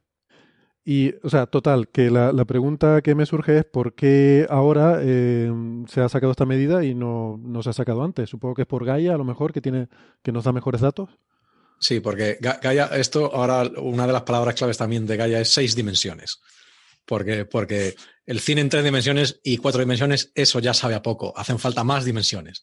¿Y cuáles son las seis dimensiones de Gaia? Pues las seis dimensiones de Gaia, lo que hablábamos antes. Tienes la posición en el cielo, que son dos, la distancia, que es la tercera, y también tienes velocidades. Entonces tienes, digamos, la velocidad eh, eh, longitudinal, si se aleja o acerca, si se mueve a la derecha o a la izquierda, o si se mueve arriba o abajo. O abajo. Esas son las seis dimensiones. Hmm. Le falta el tiempo, ¿no? Ver si la estrella está avanzando o retrocediendo en el tiempo, ¿no? Es lo único que. Eso, como, como, como, bien hemos discutido, no, sabes, es imposible saberlo, con lo cual podríamos estar todos yendo para atrás y nadie se daría cuenta nunca. Nadie se daría cuenta. Pero, y, y lo que, lo, eh, por ejemplo, eso, lo que tú comentabas, Héctor, de eh, en otras galaxias tú tienes, digamos, una foto. No, es, es eh, y a lo mejor si tienes suerte y, mucho tiempo de telescopio, puedes saber además si los cúmulos van o vienen. Digamos, tienes la velocidad a lo largo de la línea de visión. Y con eso puedes intentar hacer una estimación de la masa, pero es muy difícil porque te falta la componente transversal de la velocidad, que es muy difícil de medir, sobre todo para cosas que están muy, muy lejos. Porque el problema que tiene este paralaje que calcula, calcula Gaia es que, digamos, el ángulo aparente que se mueven las cosas es más pequeño cuando más lejos están. Entonces, por ejemplo, incluso Gaia, que es, digamos, es, es la, la, vara de medir mejor que ha producido la humanidad nunca, cosas que estén fuera de la, de la galaxia no puede medirlas. Claro, claro. E incluso cosas que estén dentro de la galaxia, pero muy lejos, también tiene bastantes problemas. Sí. No, no, cuando para otras galaxias tienes que apoyarte en estadística, obviamente, en observar muchos cúmulos y asumir que no hay una dire dirección privilegiada en la que se mueven los cúmulos, sino que están yendo un poco en todas las direcciones, ¿no? Entonces, aunque tú solo midas una de las componentes, eh, puedes hacerte idea de cómo son las otras, eh, asumiendo que hay una cierta isotropía, ¿no? Um, ¿Vale? ¿Quieren que pasemos de tema? ¿Hay más comentarios sobre esto? Un billón de masas solares sería el número, de los cuales el 80% o 85% es materia oscura, ¿no? Algo así. Sí, vale. un, eh, técnicamente un montón. Técnicamente un montón es lo que se dice en, en el argot. Eh, bueno, pues si quieren podemos pasar, ya que estamos, hemos estado hablando de halos de materia oscura, podemos pasar a hablar de otra cosa que también tiene que ver con halos, porque eh, estos días hemos visto en el archive, eh, ha salido un paper que a mí me llamó mucho la atención, en el que se propone un nuevo sistema de propulsión interestelar, un nuevo concepto para desarrollar hipotéticamente con una tecnología súper avanzada un sistema de propulsión interestelar que el autor llama eh, Halo Drive, ¿no? Halo Drive, el motor Halo. Eh, aunque por razones completamente diferentes a esto de la materia oscura. Pero eh, a mí me gustó, está muy chulo y sobre todo me pareció interesante por el autor. Entonces les le puedo contar un poco de intrahistoria. El autor es David Keeping y es un, es un personaje del que hemos hablado ya en Coffee Break en ocasiones anteriores porque es el mayor experto mundial en exolunas, ¿vale? En lunas de otros planetas, que todavía no, no hemos encontrado ninguna, hay una que, una que parece que sí, pero vamos, de este tema en el cual no hay, no se conoce ninguna, el mayor experto mundial es este señor. Y entonces hablamos en el episodio, primero en el 122 y luego en el 183, porque eh, David Keeping, junto con su estudiante de doctorado, eh, que se llama Alex eh, Tichy, que creo que ya terminó, creo que ya defendió la tesis, pero no estoy seguro. O sea que no sé si ya es estudiante de doctorado, pero bueno, lo era en aquel momento. Ellos publicaron, esto fue una historia un poco curiosa, ellos publicaron un artículo eh, que no querían haber publicado. Y la historia que pasó fue un poco curiosa. Ellos estaban buscando exolunas eh, y estaban trabajando con datos de Kepler, buscando los rasgos fotométricos de un tránsito, ¿no? Saben que cuando un planeta pasa por delante de la estrella, deja un poquito de... Eh, disminuye un poquito el brillo que vemos de la estrella porque el planeta lo tapa. Si además tiene una luna, pues claro, hay también el, bajón de brillo producido por la luna. Entonces ellos estaban buscando esto en los datos de Kepler y encontraron un candidato, un candidato muy prometedor.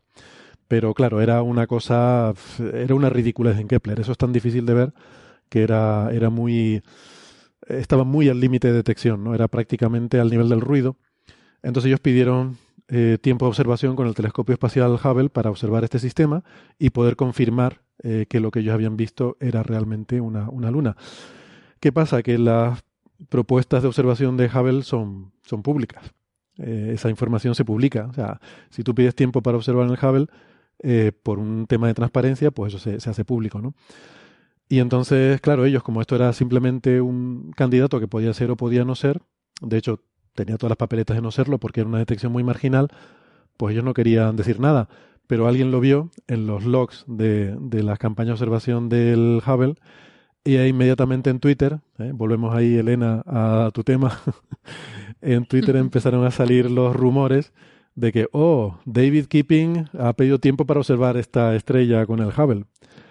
Y entonces ya, bueno, eh, prácticamente el pastel se descubrió y claro, el rumor ya estaba ahí en la calle y ellos tuvieron que mm, em, básicamente eh, publicar el artículo con lo que tenían para un poco pues acallar la rumorología, ¿no? Entonces em, publicaron el candidato que tenían, hicieron mucho énfasis en el artículo que era simplemente un candidato y que era muy probable que al final ahí no hubiera ni hubiera luna ni hubiera nada, sino fuera un em, eh, bueno una falsa detección.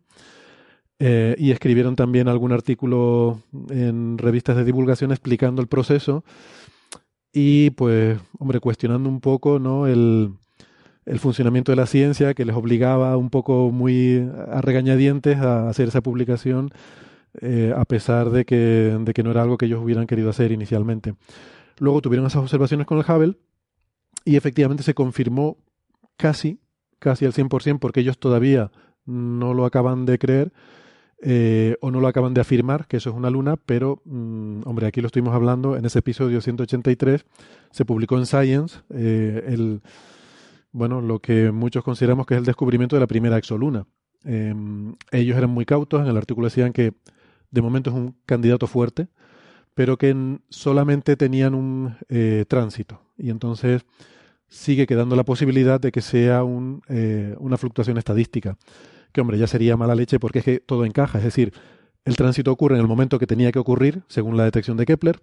Tienen las eh, Transit Timing Anomalies, que son las que tenían que ser y todo tiene pinta de que, y además se ve en la fotometría de Hubble, se ve el, descenso de luminosidad de la estrella, pero ellos han pedido más tiempo de observación para confirmar con un tránsito sucesivo que efectivamente aquello es una exoluna y es un sistema que básicamente es un planeta más grande que varias masas de Júpiter y una luna del tamaño de Neptuno, ¿vale? Estamos hablando de ese tipo de, de tamaño del sistema, eso es lo que podemos detectar a día de hoy, para que se hagan una idea. Y aún así todavía no está del todo confirmado, ¿no? Entonces, bueno, por toda esta historia, me estoy liando mucho, por toda esta historia, este señor es muy conocido en, la comunidad y hemos hablado de él antes en Coffee Break.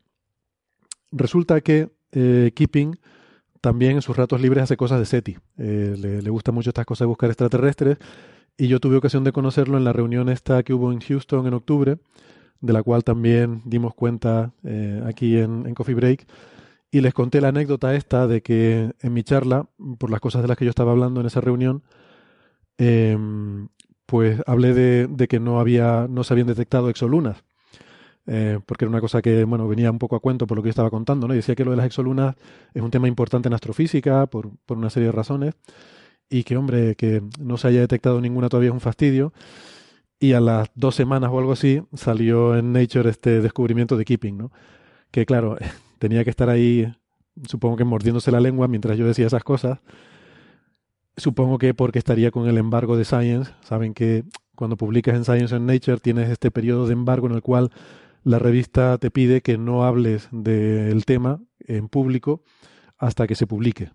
Em, con lo cual, bueno, entiendo que no dijera nada, pero también, como, como le decía yo, no sé qué le hubiera costado en un coffee break o en el almuerzo haber venido en privado y haberme dicho que, oye, mira, que tengo esto.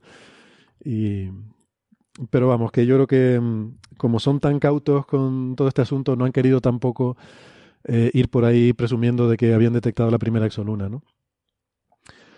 Entonces, bueno, es un personaje muy, muy interesante y, como digo, pues ahora ha publicado este, este paper en el cual propone una idea así muy especulativa eh, de un posible sistema de, propulsión interestelar que es totalmente irrealizable para nosotros, es algo que tendría que ser una tecnología muy avanzada, que aprovecha un agujero negro em, para impulsar una nave a velocidades relativistas y sin usar combustible. Eh, saben que el mayor problema que tenemos para el viaje espacial es lo que se llama la maldición de la ecuación del cohete, que es que tú para, para salir de la Tierra tienes que adquirir una cierta velocidad, para eso tienes que quemar combustible y el combustible lo tienes que llevar a bordo.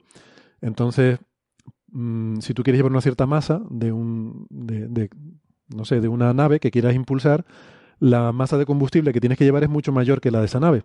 Con lo cual tienes que llevar combustible para impulsar también esa masa de combustible adicional que llevas. Pero ese combustible adicional que llevas a su vez te añade masa, con lo cual tienes que llevar todavía más combustible y esto crece exponencialmente de manera que em, eh, aumentar un kilo de masa te conlleva un aumento muy grande del combustible que tienes que meter en la nave, ¿no? Y esto nos dificulta mucho el, el poder salir al espacio y el poder impulsar naves. Por eso hay mucho interés en intentar buscar formas de propulsión que no lleven combustible. Esto no quiere decir que vayas a violar la física, eh, evidentemente necesitas energía y esa energía hay que sacarla de algún sitio. Pero hay formas de sacar energía sin tener que llevar combustible contigo a bordo, que, implique masa. ¿no?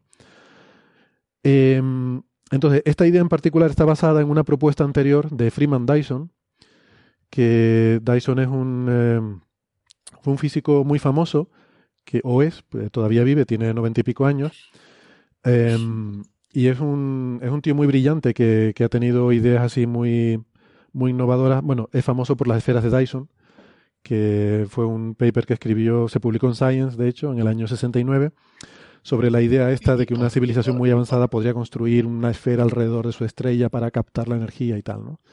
Y por los aspiradores Dyson. Y por los aspiradores. Bueno, debo decir que no es el Dyson de las aspiradoras, que el millonario este, es británico, por cierto, este Dyson, Carlos, eh, y ha estado haciendo campaña por el Brexit. Em, así que... ¿Pero cuál? ¿Que me lío? ¿El de las aspiradoras o el nuestro? El de, el de las aspiradoras es británico y ha estado haciendo campaña por el Brexit.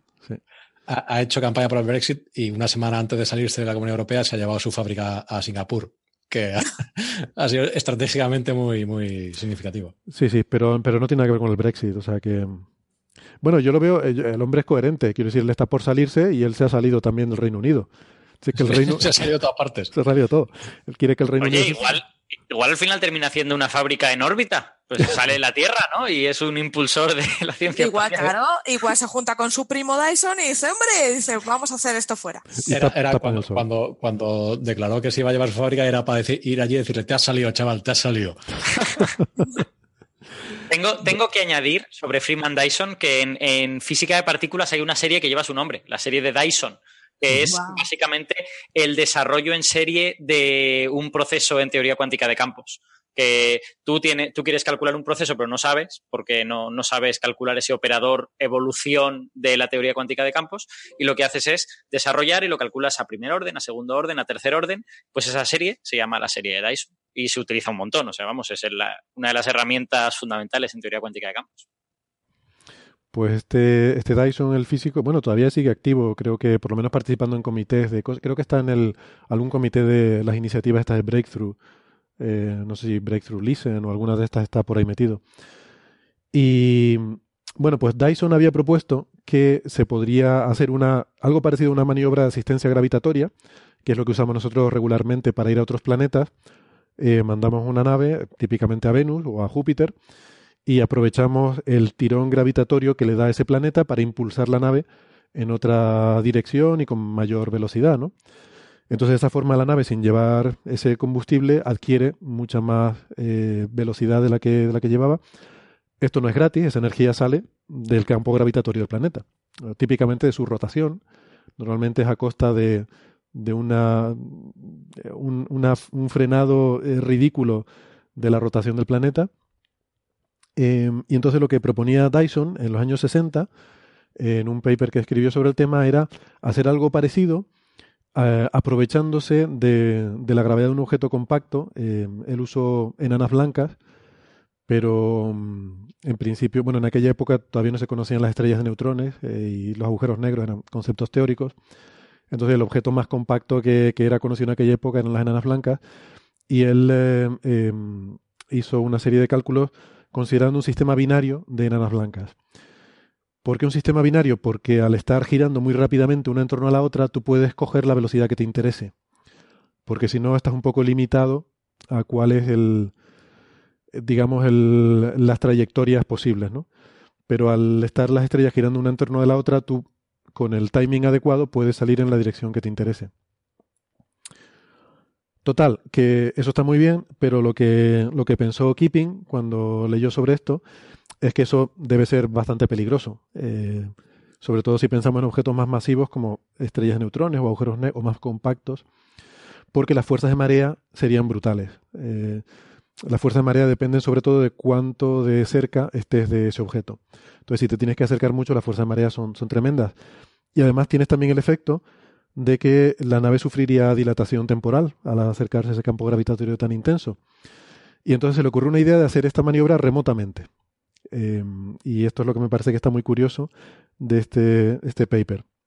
Y esto creo que sí que es la idea suya, que es, en vez de mandar la nave, eh, lo que hace es que mandas un haz de fotones, eh, que son los que actúan como tu propulsor. Entonces la nave expulsa un haz de fotones y aprovechas una propiedad de los agujeros negros. Para esto necesitas agujeros negros. Resulta que los agujeros negros son capaces de atrapar la luz.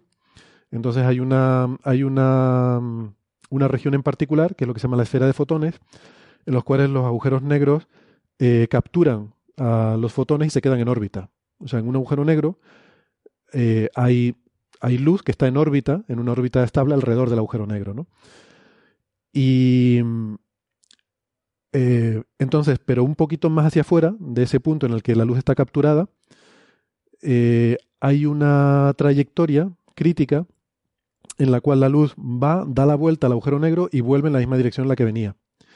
Y eso es lo que se llama un espejo gravitatorio. ¿vale? Tú puedes verte a ti mismo reflejado eh, con luz que, que, ha salido de ti, ha ido a un agujero negro, ha dado la vuelta y vuelve, vuelve hacia ti. También hay otra que da la vuelta dos veces o que da la vuelta tres veces, no son ya órdenes más altos de, espejo gravitatorio. Pero hay una trayectoria en particular que si tú mandas exactamente en ese ángulo, pues hace un recorrido alrededor del agujero negro y vuelve hacia ti. Con lo cual, ¿qué pasa? La idea brillante es, yo lanzo eh, un chorro de fotones hacia atrás, eh, eso va, da la vuelta alrededor del agujero negro, vuelve y al, y al llegarme a mí lo vuelvo a recibir. Con lo cual no he perdido energía, lo recupero gano impulso, porque gano impulso dos veces, primero cuando lo lanzo y luego cuando lo recibo. Y además esos fotones vienen eh, con más energía porque el agujero negro los ha, em, eh, ha producido un, blue shift, un desplazamiento al azul de esos fotones. Con lo cual los reutilizo. ¿Vale? Teóricamente puedo reciclar esos fotones y no los estoy perdiendo. Al no perderlos, no tengo que consumir energía. Entonces, no violo la física, aplico conservación del momento lineal para impulsarme, porque me impulso cuando lanzo los fotones y luego cuando los recibo, y además estoy recibiendo energía del agujero negro, con lo cual estoy reciclando esos, esos fotones y, obteniendo energía. Y de esa forma se puede, se puede acelerar eh, la nave. Entonces, bueno, ahora podemos discutir si quieren los detalles técnicos, se calcula la velocidad terminal que se podría alcanzar, se calcula una serie de, de cosas muy, muy interesantes. Todo esto, lo que él plantea en el paper, es una, para un agujero negro sencillo de Schwarzschild. Eh, esto, evidentemente, un agujero negro real tendría rotación, habría que considerar la métrica de Kerr, sería un poquito más complejo. Pero de hecho, por lo que él plantea, y yo estoy de acuerdo, probablemente incluso ayude en la rotación de un agujero negro, porque eh, un agujero negro en rotación podrías incluso aprovechar esa rotación para obtener energía en el haz de fotones. ¿no? Total, se han propuesto eh, diferentes formas de extraer energía de agujeros negros. Eh, Penrose eh, tenía un mecanismo, mm, hay otras formas. creo que esta es una forma nueva de extraer energía de un agujero negro. O sea, aparte ya del tema del viaje interestelar, que está muy bien, esto es otro mecanismo, otro mecanismo teórico para, para extraer energía. En el caso particular del viaje tiene una ventaja muy importante, que es que tú lo haces, esta maniobra de catapulta gravitatoria, el término correcto sería onda, pero es onda con H, ¿no? Eh, ellos dicen slingshot en inglés. Es una onda como la de David, ¿no? David y Goliat, que eh, el concepto es ese, ¿no? De darte vuelta y salir disparado en una dirección. Pero bueno, mejor decir catapulta porque si no vamos a liarnos con ondas gravitatorias que normalmente queremos decir otra cosa, ¿no? Y, pero eh, tú estás a salvo desde muy lejos. O sea, los que sufren todas las perrerías del agujero negro son los fotones. Eh, así que la idea es brillante y sobre todo la figura 1, eh, para mí la figura 1 está en el top ahí del ranking de, la literatura científica. Em, muy, muy molona. No, no, lo voy a decir yo, voy a dejar que alguien más que comente sobre el paper y quiera decir algo nos diga si le gustó o no la figura 1. Bueno, no sé, es un poco anecdótico, pero a mí me gustó mucho. No sé qué les ha parecido. A mí me ha encantado, sobre todo cómo lo explica, porque yo de física no tengo ni idea y lo he podido entender. O sea, me ha gustado eso, el, modo de explicar el paper. Me ha parecido muy asequible, muy bien explicado y me ha gustado ya figura uno, es lo mejor. Sí, yo tengo que decir que yo cuando vi el paper eh, lo ojeé así un poco por encima y dije, ah, qué interesante. Y se lo mandé aquí a los contertulios y les pedí también ayuda. Digo, bueno, eh, como va a haber gente que sabe más que yo de relatividad general, como sobre todo Bea, no sé muy bien cuál es el background de Elena, pero y a París y que también es teórico. Digo, si me pueden echar un vistazo y echar un vistazo a la parte de relatividad, por, si a mí algo se me escapa. Pero el caso es que luego cuando leí el paper en detalle, es, es sencillito de seguir. O sea, no, no, es, no es tan complicado, ¿no? Es que prácticamente no hay relatividad general. Si es que todo, es relatividad especial. Sí, sí, casi todo es especial, es verdad. Curiosamente, ¿no? Porque hablas, hablas de agujeros negros y de no sé qué y, tal, y luego todo es relatividad especial, ¿sí? Sí, sí. Sí. ¿A ti te gustó Porque ver? al final. Eh, perdón. Sí, sí, está, está perfectamente explicado. Es un, paper bastante, bastante bonito. Sí, sí. ¿Te, te cuadra todo? Sí.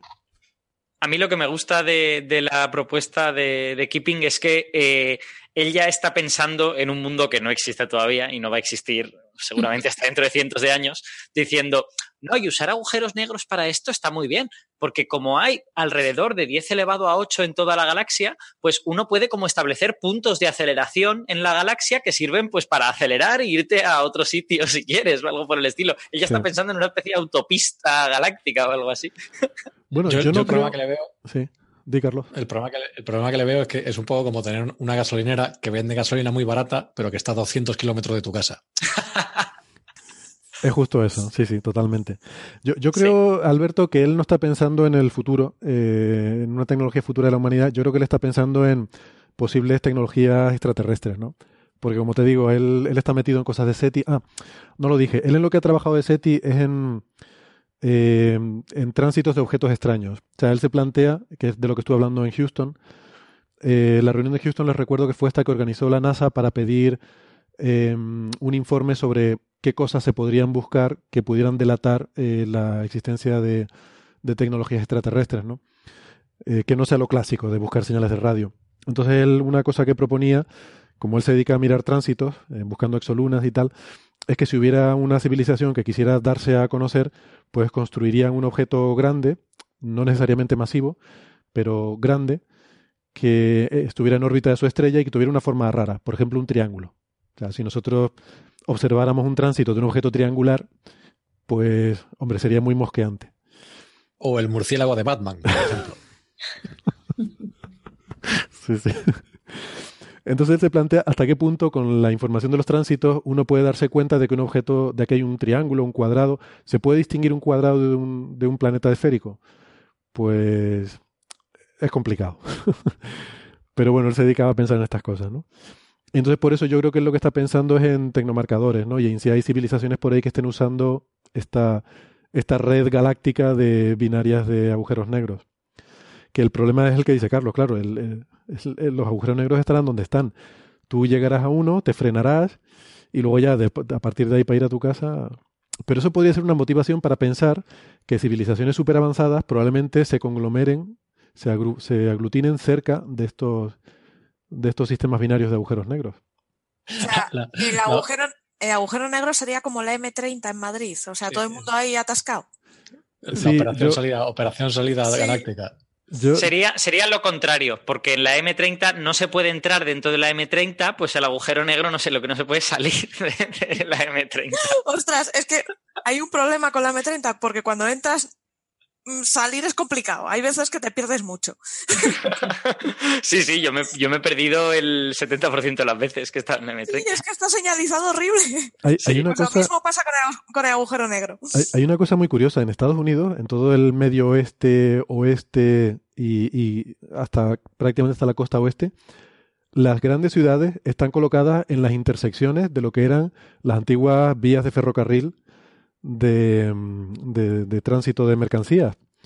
Esas vías de ferrocarril eh, luego sirvieron un poco como base de donde se hicieron las autopistas interestatales y en las intersecciones donde están todas las grandes ciudades. Entonces, esto sería un poco así. Quiero decir que si estos agujeros negros son las autopistas de la galaxia, eh, sería esperable que se congregaran los marcianitos cerca de esos agujeros negros. Por lo tanto, podría ser un argumento para decir, oye, puestos a buscar, ya que no sabemos dónde mirar, vamos a empezar a mirar cerca de donde haya binarias de agujeros negros o estrellas de neutrones. Mm. Y por lo tanto podemos especular que habrá peajes para acceder a las, binarias de agujeros negros y habrá pues ahí toda una especie de em, empresa montada. Te, te puedes parar a comprar casetes de canela en el...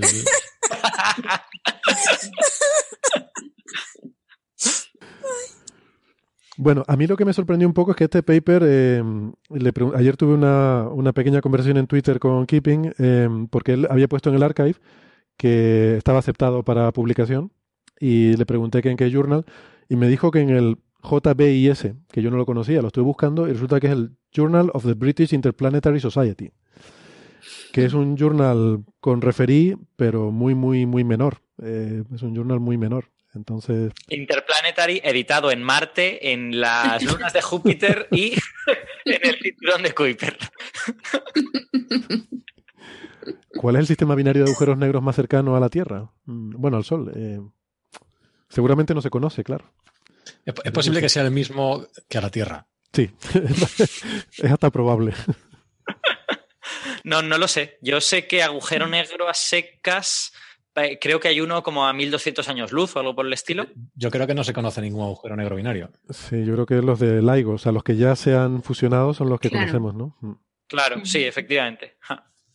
Lo que no tengo muy claro es, eh, porque para esta propuesta eh, estamos hablando de agujeros negros binarios. Entonces, eh, ¿por qué razón? Es decir, ¿esta asistencia gravitatoria no se puede dar con un solo agujero negro? Sí, sí. Todo, de hecho, todo el cálculo que él hace es, pensando en un agujero negro.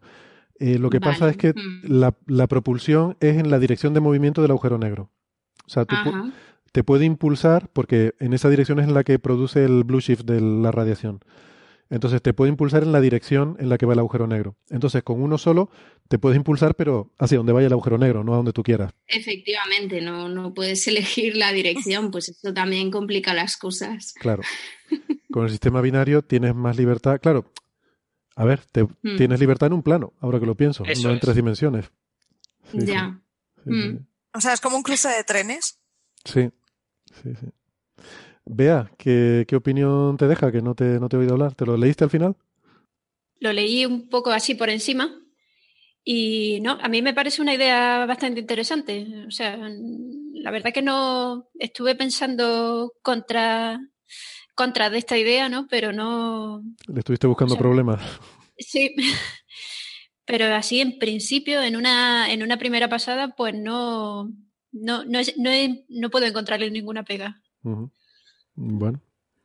A ver, yo, creo que tiene problemas técnicos, pero claro. una vez que has construido una nave de viaje interestelar, yo creo que ya los puedes solucionar. O sea, ya, ya digo, asumida esa hipótesis, ya todo lo demás, digo, bueno, y, el tamaño del láser, ¿qué más da? tienen viaje interestelar, podemos asumir que tienen láser muy grande. Bueno, de hecho, hay un detalle que no hemos comentado, que es que eh, para implementar bien este tipo, este tipo de mecanismo, eh, habría que combinarlo con una especie de vela fotónica. Porque, hmm. claro, la idea es que te llegan los fotones y los fotones te han de impulsar. Con lo que alguna manera de transformar esos fotones que entran en movimiento hacia adelante has de conseguir que, pues ahora mismo están las velas láser estas ahí por ahí en medio, y de hecho él las cita al principio del paper. Hmm. Sí, sí, no, ya, Estás mencionando un montón de temas que le molan mucho a Nieves. velas, eh, extraterrestres, como nos esté escuchando, tiene que estar. ¿Y, sabe, ¿Y sabes a quién le mola mucho también todo esto? A Loeb. también, también, claro, claro, Es lo que estaba pensando yo. Hay que ver si un Muamua viene un agujero negro y ya. Ostras. Hay que mirar, ¿no? Proyectar hacia atrás la trayectoria a ver si hay algún agujero negro por ahí. Pues, pues sí, y mm, espérate tú que no, de aquí a un par de semanas no aparezca en el archive un paper de Loeb sobre, sobre cosas de estas. Depende, si Loeb no se escuchase tendría para muchos papers. Sí, sí, sí.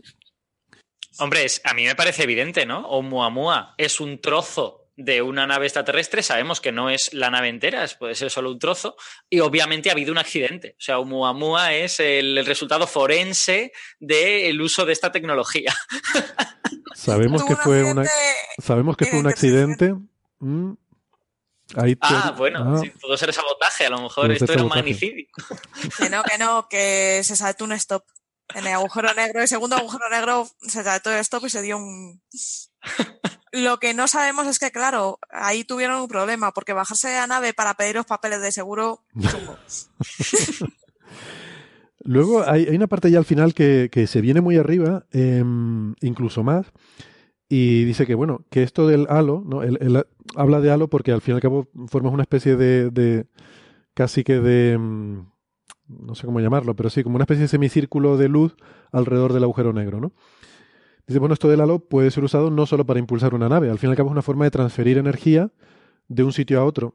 Em, y uno podría, por ejemplo, usar un halo para eh, obtener energía del agujero negro, con lo cual eh, ese, ese, par de agujeros negros iría perdiendo energía y, tendiendo a, fusionarse, a caer uno hacia el otro, con lo cual puede ser también una forma de manipular sistemas. Si por lo que sea quieres eh, sabotear un sistema binario de agujeros negros, lo puedes, lo puedes hacer. O al contrario, podrías incluso acoplar dos de estos sistemas para sacar energía de uno y llevarlo a otro. o sea, podrías manipular estos sistemas binarios de, de agujeros negros, ¿no? O sea, por ejemplo, hacer que uno caiga y a cambio hacer que otro se, se separen, ¿no? Eh, los agujeros negros uno del otro. Cosas así. Dice usarlo como una especie de pinzas de luz, pinzas ópticas, para transferir energía entre sistemas.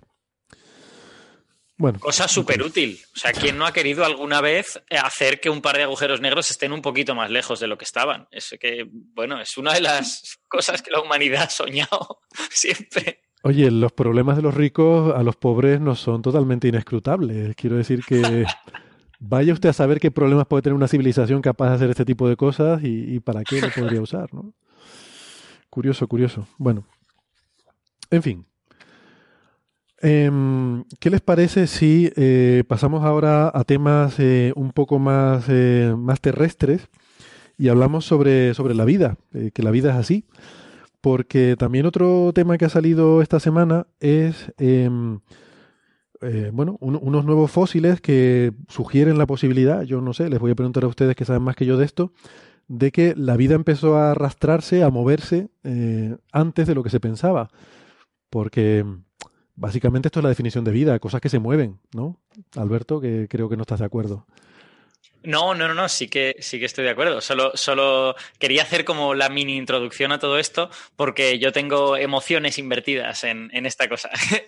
Eh, esto es un paper. ¿Invertidas como la flecha del tiempo o invertidas como eh, invertir su tiempo? Mis emociones son bastante entrópicas, así que yo creo que siguen la flecha del tiempo. bueno, eh, este, este artículo se ha publicado con especímenes de la llamada biota de Franceville, que a mí me gusta mucho, hablamos de ella en el Aleph, porque parece que es la primera evidencia que hay de organismos eh, complejos en la historia de la Tierra. Lo que pasa es que es, es bastante polémica, no se sabe muy bien cómo interpretarlos. Realmente en esta biota de Franceville, bueno, Franceville está en Gabón, ¿vale? Está en, está en África y eso hace que sea un, pues una serie de yacimientos menos estudiados que los que hay en Europa y todo esto. Y este yacimiento en concreto, pues corresponde a un entorno eh, de playa, eh, posiblemente de transición entre río y mar, ¿vale? O sea, hay, hay, diversos entornos y posiblemente hay ahí entornos que son más bien playas, entornos que son más bien estuarios o algo por el estilo, y corresponde a una edad de hace 2.100 millones de años. O sea, hace mucho, mucho, mucho tiempo, ¿vale? Los animales atestiguados más antiguos, que son estos que ahora sabemos que están en la fauna de Diacara, pues tienen eh, algo más de alrededor de 600 millones de años, ¿no? Con lo que esto es mucho antes de eso, ¿vale? Eh, y antes de esa época, antes de 2100 millones de años, está bien atestiguada la existencia de bacterias a través de pues, estromatolitos, eh, tapices de bacterias y todas estas cosas, pero no vida más compleja. Entonces, ¿qué es lo que aparece en, este, en, este, en estos yacimientos? Pues lo que aparecen son eh, grupos de fósiles que se parecen como bueno, no se sabe muy bien eh, describirlos porque tampoco estamos muy seguros de si los fósiles captan la estructura 3D. Pero lo que podemos ver ahora mismo se parecen como a bolsas o como a eh, o como si fuese alguna especie de aglomeración de células que ocupan centímetros. O sea que son bastante grandes, ¿vale? ¿No? Sí, de hecho se han encontrado, hay varios eh, tipos. Hay uno que es una, lo que describes tú, como bolsas, y luego hay unos alargados con forma de como gusanoide, sí. pero de una, a ver, de una, un grosor de un milímetro, o sea, muy, muy, muy finos. Muy fino, pero muy grueso para ser un microorganismo. o sea, quiere decir, esto. Claro.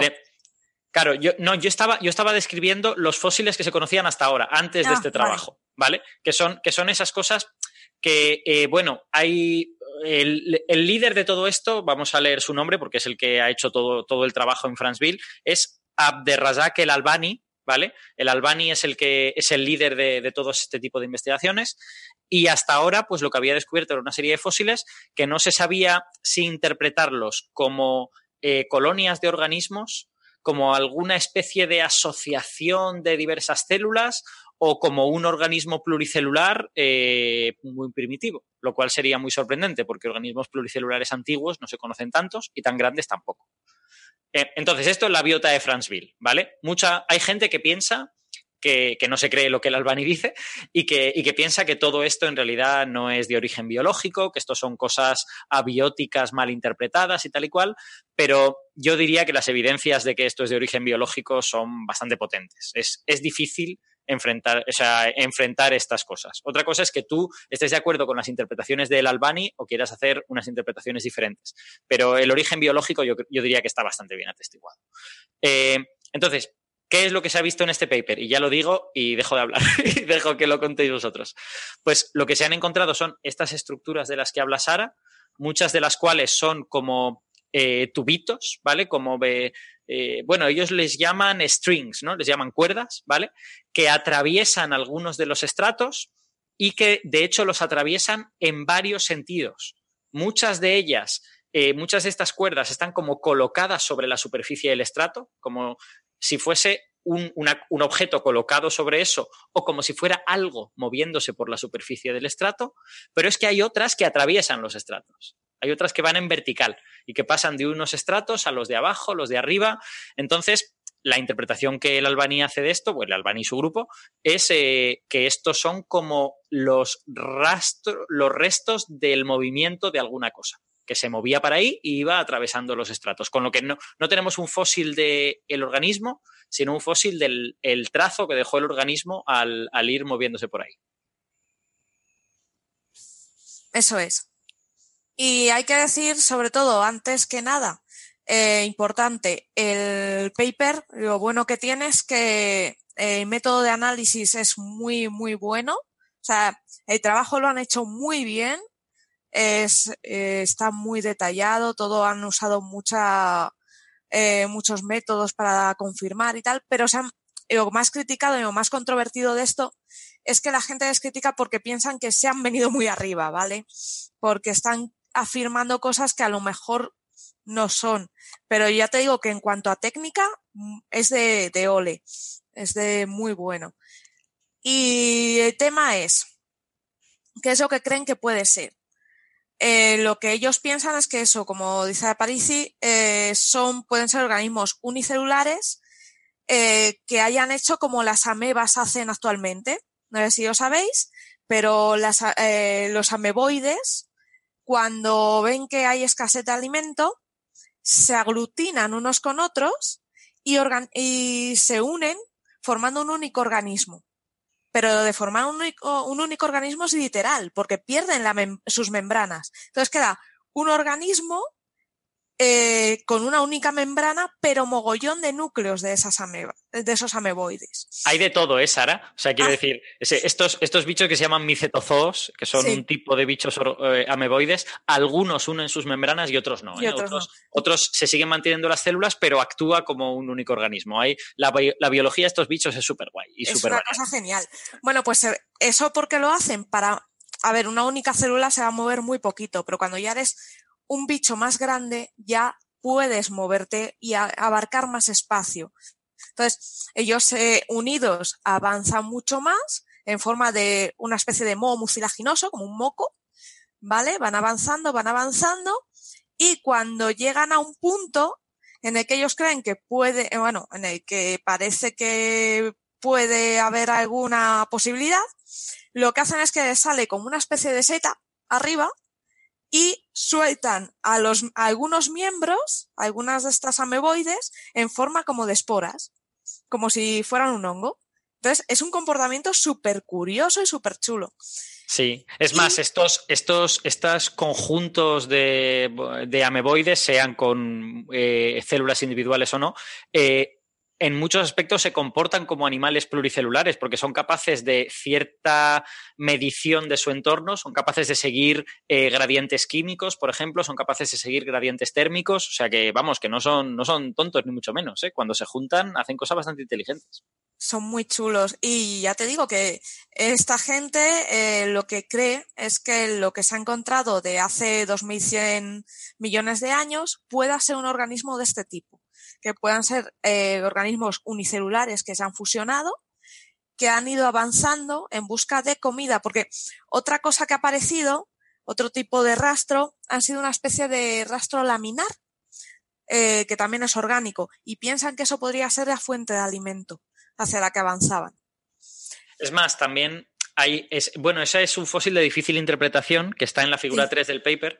Eh, mm, es difícil saber si lo que sucede es que la cuerda, la string esta, estaba llegando a esa zona y eso, y eso es el alimento, o si lo que pasa es que esa zona es el organismo que salió por la cuerda, ¿no? Digamos ah, que. También.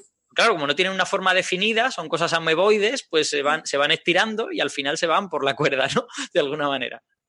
También es verdad, también podría ser cierto. Sí, sí. Es que, bueno, de hecho, el, el identificar estos, estos eh, fósiles, estas trazas con bichos como los micetozoos, que en inglés se llaman slime molds, eh, eh, quiero decir, requiere cierto trabajo, ¿no? Por ejemplo, ellos primero analizan si podrían ser colonias móviles de bacterias. Y las colonias móviles de bacterias conocidas hoy en día son muchísimo más pequeñas, con lo que parece difícil. No es imposible, pero parece difícil. También pudiera ser que fuesen animales, ¿vale? O sea, vamos a ponernos en ciencia ficción y que los animales aparecieran 1.500 millones de años antes, ¿vale? Eh, lo que pasa es que los animales que tienen músculos y que, y que se mueven, digamos, ejerciendo una fuerza sobre el sustrato, habitualmente dejan marcas de eso. Eso es. Eh, y de hecho, lo que, lo que suelen tener los animales, no todos, eh, pero, pero la enorme mayoría de los animales, tienen cuerpos de un volumen fijado. Con lo que cuando dejan un tubo, el, diámetro del tubo es el tamaño máximo del cuerpo, ¿vale? Eh, para que, para que el bicho pase por ahí. Y sin embargo, estos tubos no son así. Estos tubos son de un tamaño, a lo mejor a veces se estrechan, a veces se ensanchan, y eso demuestra que el cuerpo de estos seres era eh, mucilaginoso, ¿no? O sea, era, era no, tenía, no tenía una forma definida, ¿no? Eso es. Luego a mí me ha llamado mucho la atención porque analizando el estrato ellos ven que era esto se encontraba en una especie de playa poco profunda, en una superficie de mar muy poco profundo. Lo que dice Alberto, un estuario puede ser, un delta. Y eh, aparte, han, eh, han estudiado que era muy rico en oxígeno. O sea, estábamos en una época en la que hay mucho oxígeno. Y luego, además, se han encontrado un, una traza de azufre muy elevada. Entonces, estos bichos tenían eh, mucho azufre eh, alrededor. No solo eso, el, eh, bueno, esto, la época en la, que, en la que todo esto sucedió es una época que se llama, a ver si lo encuentro, es que no recuerdo el nombre. Hay, un, hay un evento geológico que se llama el evento de Langbuy, no algo así, no, es que no me acuerdo, no me acuerdo cómo se llama, no lo encuentro, da igual. Em, eh, esta biota de Franceville aparece en un momento en el que se sabe que la cantidad de oxígeno en la, en la atmósfera era muy grande. Y, es pocos, bueno, 200 o 300 millones de años después de la primera aparición del oxígeno en la atmósfera. Entonces, el Albani y su grupo siempre identifican estas cosas como un florecimiento de la vida en un momento en el que había mucho oxígeno. Y, luego el oxígeno bajó. O sea, luego sí se sabe que, lo, que, ese oxígeno desapareció y estos organismos desaparecen del registro fósil o no los hemos encontrado, ¿vale? O hay que buscarlos en otro sitio o algo por el estilo. Eh, entonces, esta cosa del azufre es también muy relevante porque en estos primeros ecosistemas que convivían con cierta cantidad de oxígeno, cuando estamos hablando de mucho oxígeno, no estamos hablando de tanto oxígeno como hoy en día, ¿eh? ni mucho menos. O sea, posiblemente estamos hablando de un 10% del oxígeno que había hoy en día. Pero para aquella época es un montón de oxígeno, ¿vale? Entonces, en aquella época, muchos organismos extraían energía no de trabajar con el oxígeno, sino con el azufre. ¿Vale? De, lo que se llama, hoy en día siguen existiendo, hay unas bacterias que se llaman bacterias reductoras del azufre, ¿vale? Que lo que hacen es eh, endosarle eh, electrones al azufre. Ah, hoy en día, eh, las plantas le dan electrones al oxígeno, ¿vale? Le dan, bueno, a ver, le dan electrones al oxígeno, no, el agua, bueno, no, mm, da igual, da lo mismo. La cuestión es que hay que, hay que, tengo que hacer bien el cálculo y no lo quiero decir mal.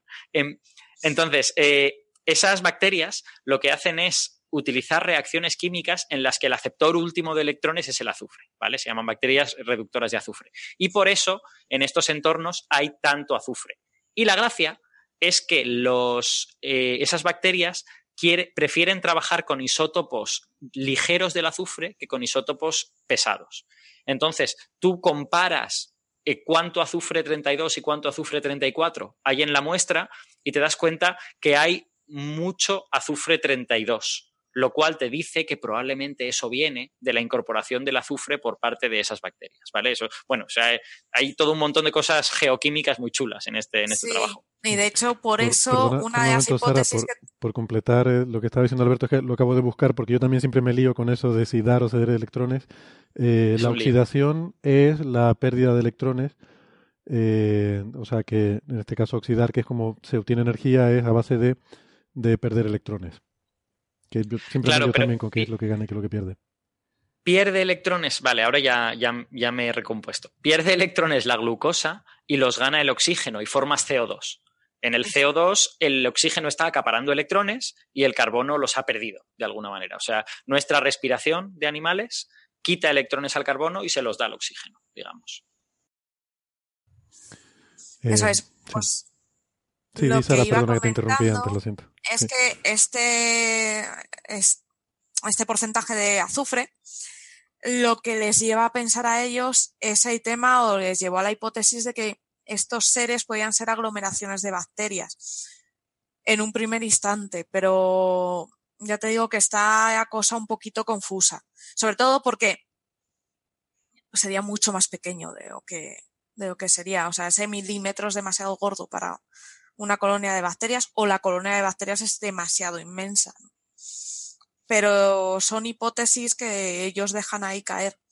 lo que, parece claro, lo, que parece claro es que sí hay colonias de bacterias en el entorno. Porque tú en los estratos encuentras como eh, pequeños tapices que tienen una marca orgánica y que se interpretan como tapices de bacterias. Sí, eso es lo que, lo que decía yo, que parecía que ellos hipotizaban que era la fuente de alimento. Ese tapiz. Exacto. De hecho, hay, hay, otra, hay otra cosa muy bonita que es cómo sabes tú o sea, tú al final lo que tienes es una piedra con una especie de relieve. ¿Cómo sabes tú si ese relieve es el trazo dejado por el movimiento de algo o es el propio bicho? ¿Vale? ¿Cómo sabes si es un, si es un fósil primario o secundario en ese sentido? Y eh, la técnica que utilizan, que es muy bonita, es observar, eh, bueno, tú tienes en tu roca la roca está formada por capas, porque son rocas sedimentarias, todas estas, ¿vale? Entonces se deposita una capa de sedimento, luego encima de esa capa otra, encima de esa capa otra, encima de esa capa otra. Entonces, tú observas cómo esta especie de cuerdas modifican esas capas. Y lo que te das cuenta es que las capas se curvan alrededor de la, de la cuerda, lo cual indica que probablemente esto sucedió con alguien metiéndose entre medias de esos sedimentos cuando aún estaban blandos y por lo tanto te sugiere que eso es una, excavación. O sea, es básicamente una especie como de, de madriguera o algo por el estilo.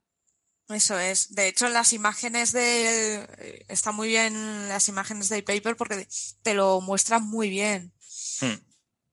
Sí, los papers del de, Albani suelen ser bastante claros. Entre otras cosas, yo entiendo que porque él sabe que tiene que superar muchos filtros, ¿no? O sea, toda la comunidad está, le cuesta muy poco decirle al Albani, esto son tonterías, la vida pluricelular no podía existir en tiempos tan antiguos y entonces él tiene que argumentar muy bien. Y yo creo que en general tiene bastante éxito. A mí me gustan los, los papers del Albani y yo no sé si él tiene razón en todas sus interpretaciones, pero creo que consigue hacer el punto de, oye, esto probablemente es pluricelular. Sí, sí, no, es que además está muy, está muy detallado, está muy bien explicado, o sea, y muy, muy estudiado. O sea, que se ve que el tío se, el equipo se esmera un montón.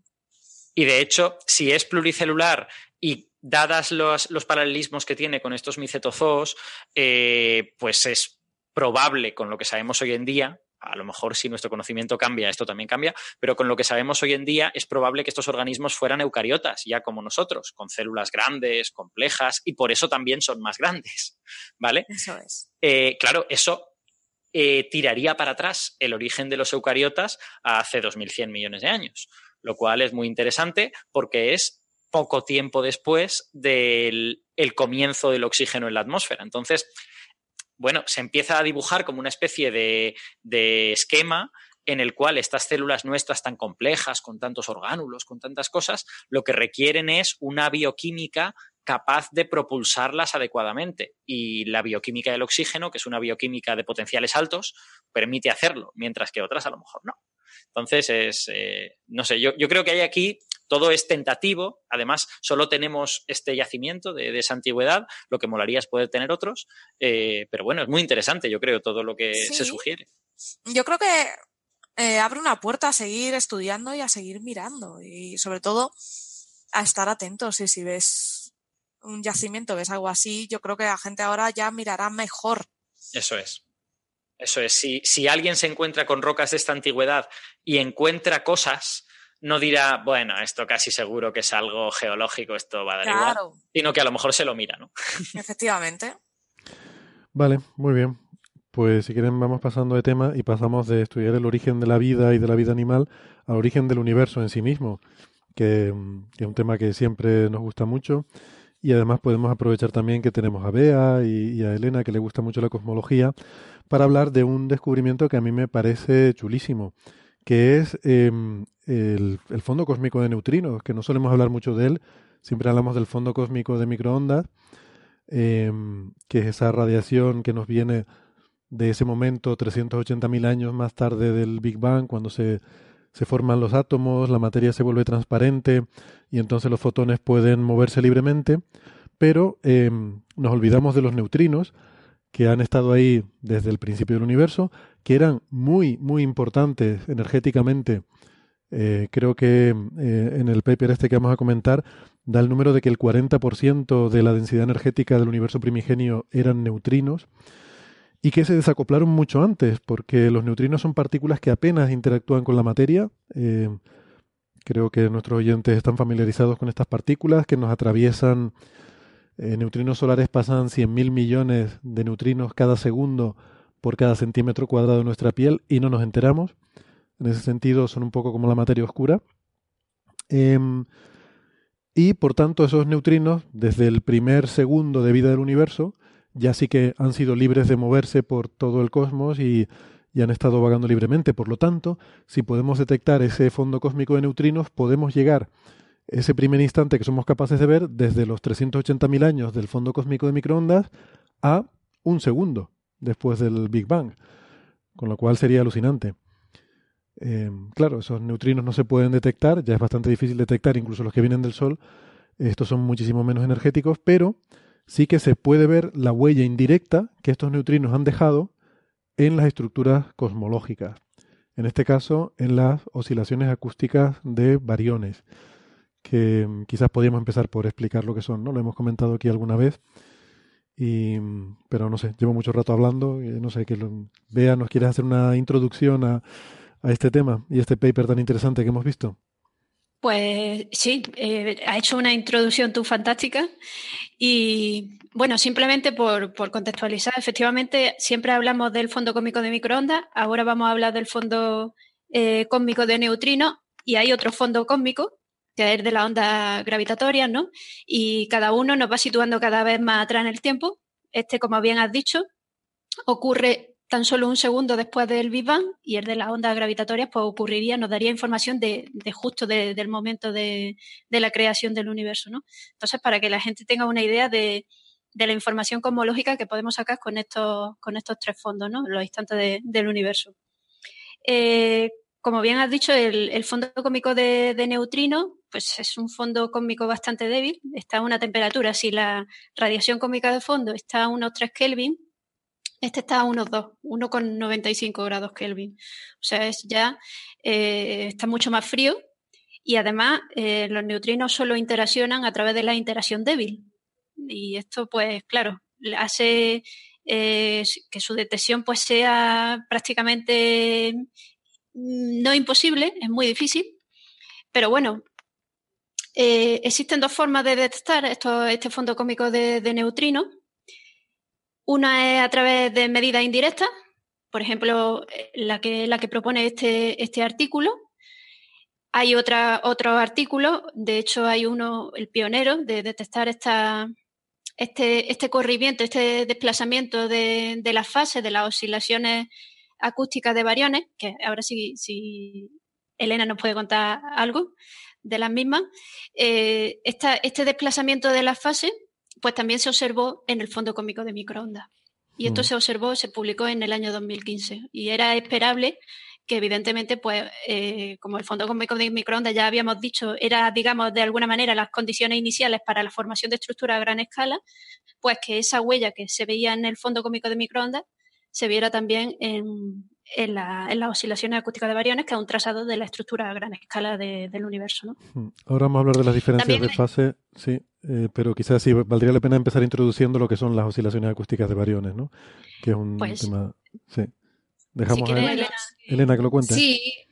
Bueno, digamos que, a ver, eh, la distribución de, materia o de galaxias, si se quiere, en el espacio eh, no es algo uniforme. Esto queda evidenciado si, por ejemplo, nos fijamos en, estas imágenes de la estructura a gran escala y vemos pues un poquito lo que se llama la, telaraña cósmica. O sea, esta distribución eh, no es uniforme, no tenemos todo el espacio cubierto por igual.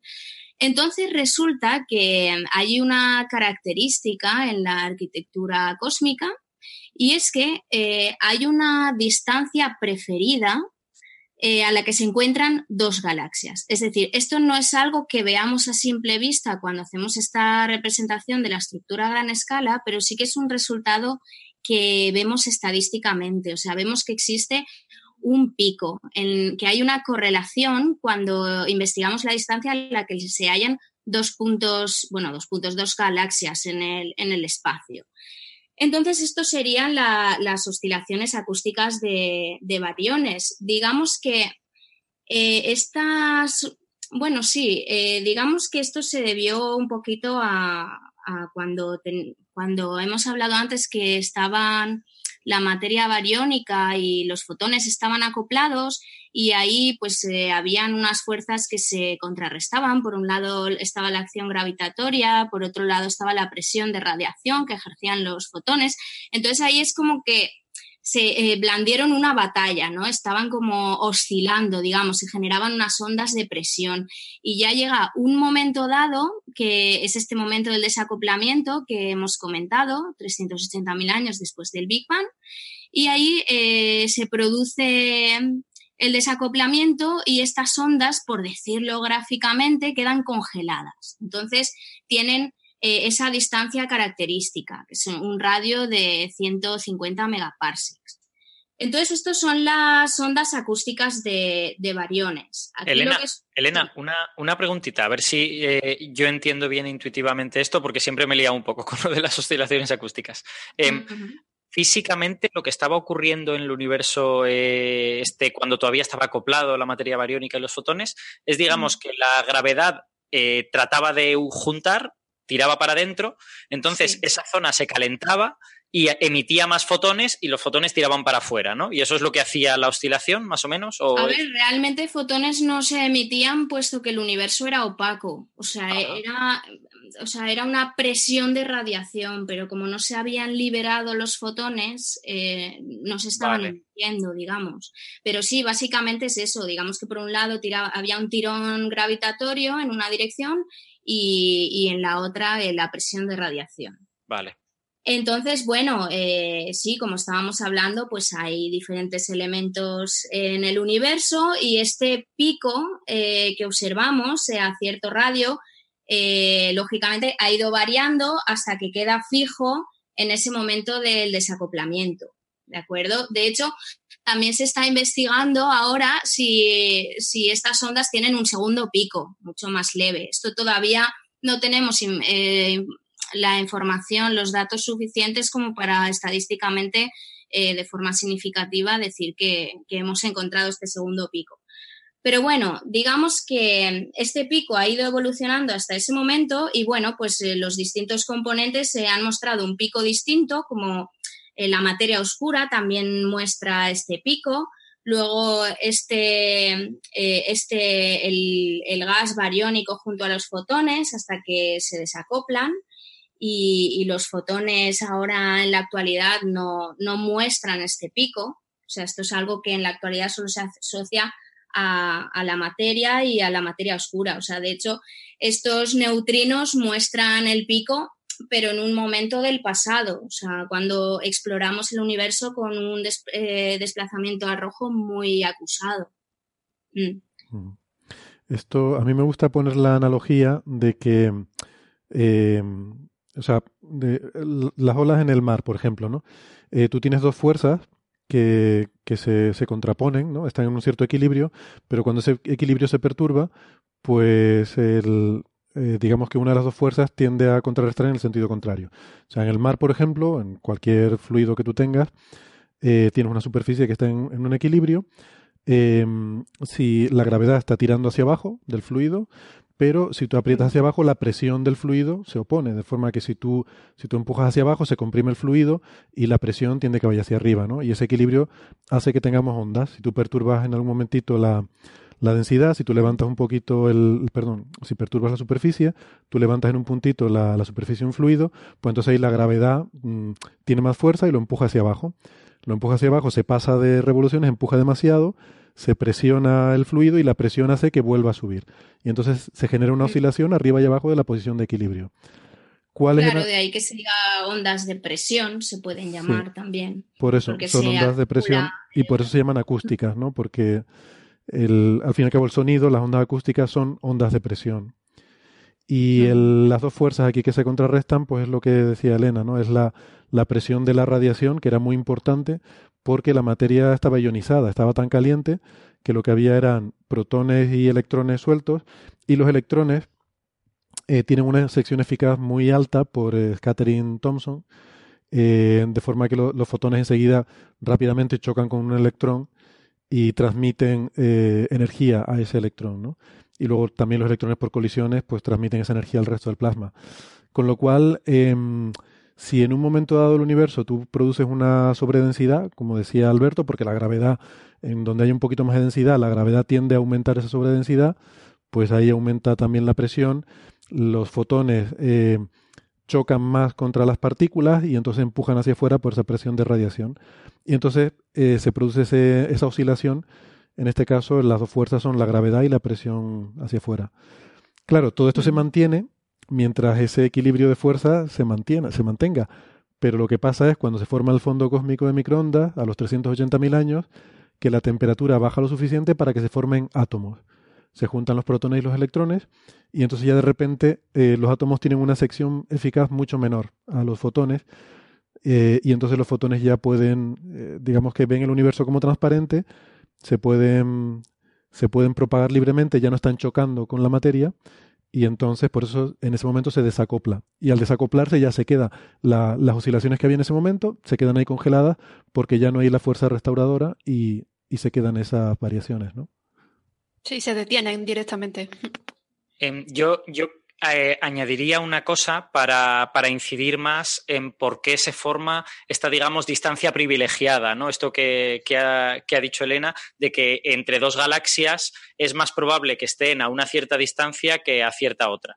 En el, momento que tú tienes, o sea, este universo antiguo, que es una especie de caldero con, estas ondas recorriéndolo y tal, eh, esas ondas se pueden propagar eh, a todo el universo observable, entre comillas, pero no más allá del universo observable, ¿no? Llegan a donde llegan, dado el tiempo que les cuesta llegar al, al, borde, al horizonte. al horizonte, gracias, del, del universo. Entonces, claro, como como es un espacio cerrado, dentro de ese espacio se forman ondas estacionarias. Hay una distancia privilegiada, ¿no?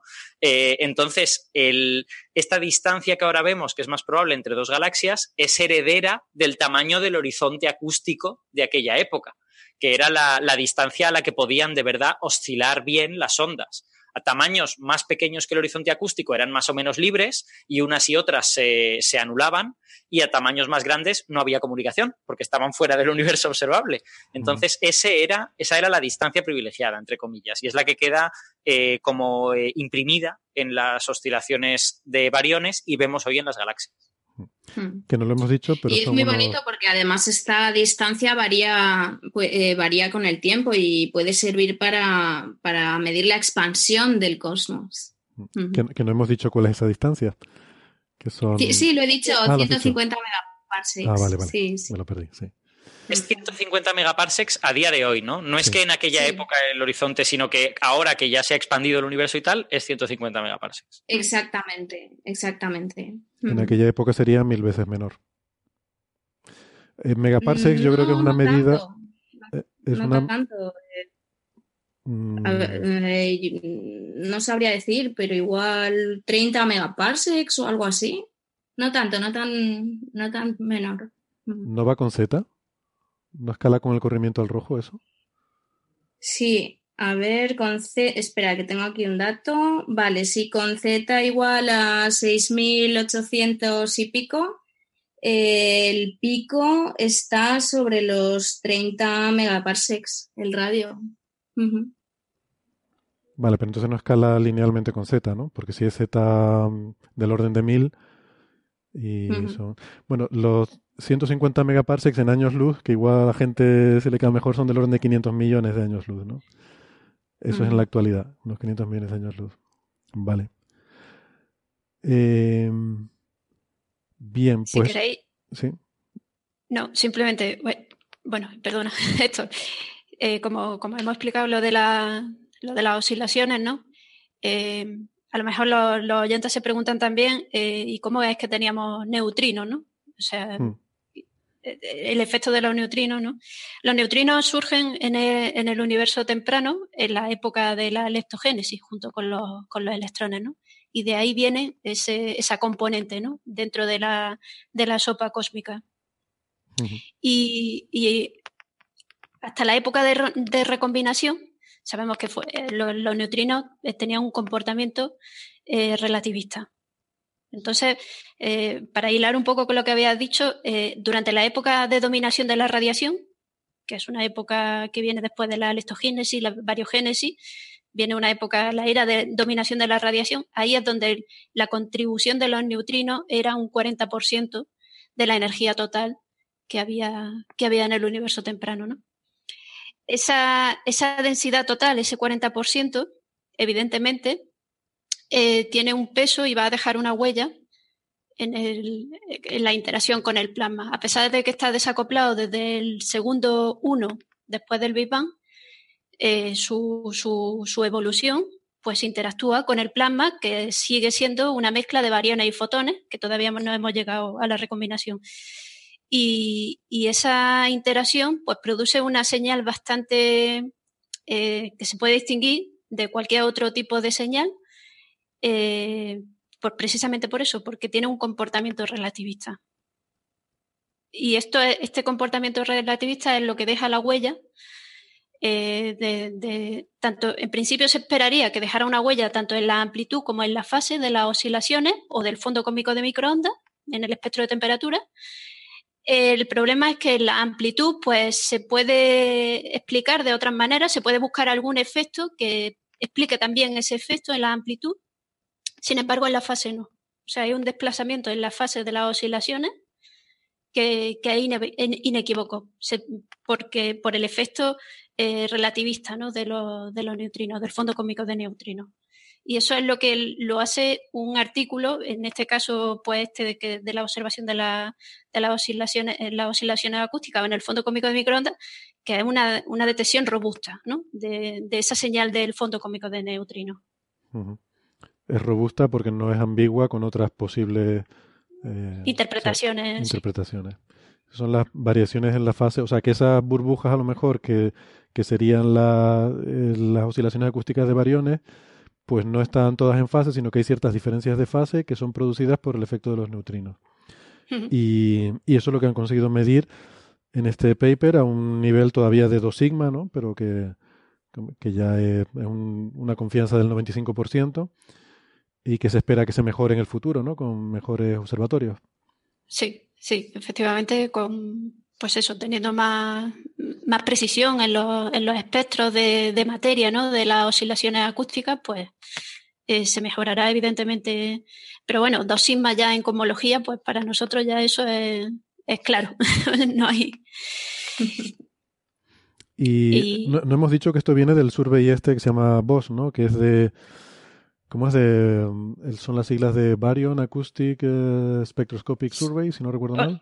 Sí, sí, sí. Em, y esto, bueno, son básicamente datos de, no sé, un millón de galaxias o algo así, que, de las que tenemos la posición tridimensional bastante bien medida para poder determinar eso que decía Elena, esa estructura en tres dimensiones en la que se ven esas distancias ¿no? al hacer estadística Em, esa distancia un poco favorita, ¿no? De, ¿Cuánto es, por cierto, el pico? O sea, eh, porque tampoco es mucho la, amplitud, ¿no? La, frecuencia de galaxias separadas eh, por 150 megaparsecs, no recuerdo si eran unos pocos por ciento más de lo que correspondería, ¿no? Eh, sí, no, no recuerdo yo tampoco exactamente el numerito. Pero igual era de ese orden, más o menos. O sea, que no era. Sí que no es que sea una barbaridad tampoco, es una pequeña fluctuación por encima de lo esperable, ¿no? Vale, pues sí, pues me parece muy muy interesante esto. O sea, por primera vez estamos empezando a verlo, no a verlos directamente, los neutrinos, porque evidentemente esto es prácticamente imposible, pero sí ver su huella eh, sobre el universo primigenio. Y ya empezamos a acercarnos, empezamos a ir más allá de esa barrera de los 380.000 años a mí, a, mí me gustaría, si Bea sabe cosas, que nos hable de las propuestas de detección directa del, fondo cósmico de neutrinos, porque yo no, la verdad es que no sé cuáles son esas propuestas. Y para un físico de partículas es muy interesante porque eh, yo cuando estaba, cuando estaba haciendo la tesis, lo que me decían es los neutrinos del fondo cósmico de neutrinos pueden que sean los únicos neutrinos del universo no relativistas porque, claro, están a 2 Kelvin y a 2 Kelvin significa que su energía cinética media es del orden de 0,1 milielectronvoltios. Mm. Eso, eso quiere decir que, está por debajo de la masa de los neutrinos. Y, claro, esos son, son, neutrinos que se comportan diferente que los que tienen un megaelectronvoltio, ¿no? Que prácticamente es como si no tuvieran masa. Entonces, para un físico de partículas es como súper interesante el fondo cósmico de neutrinos y un poco frustrante que no lo podamos detectar.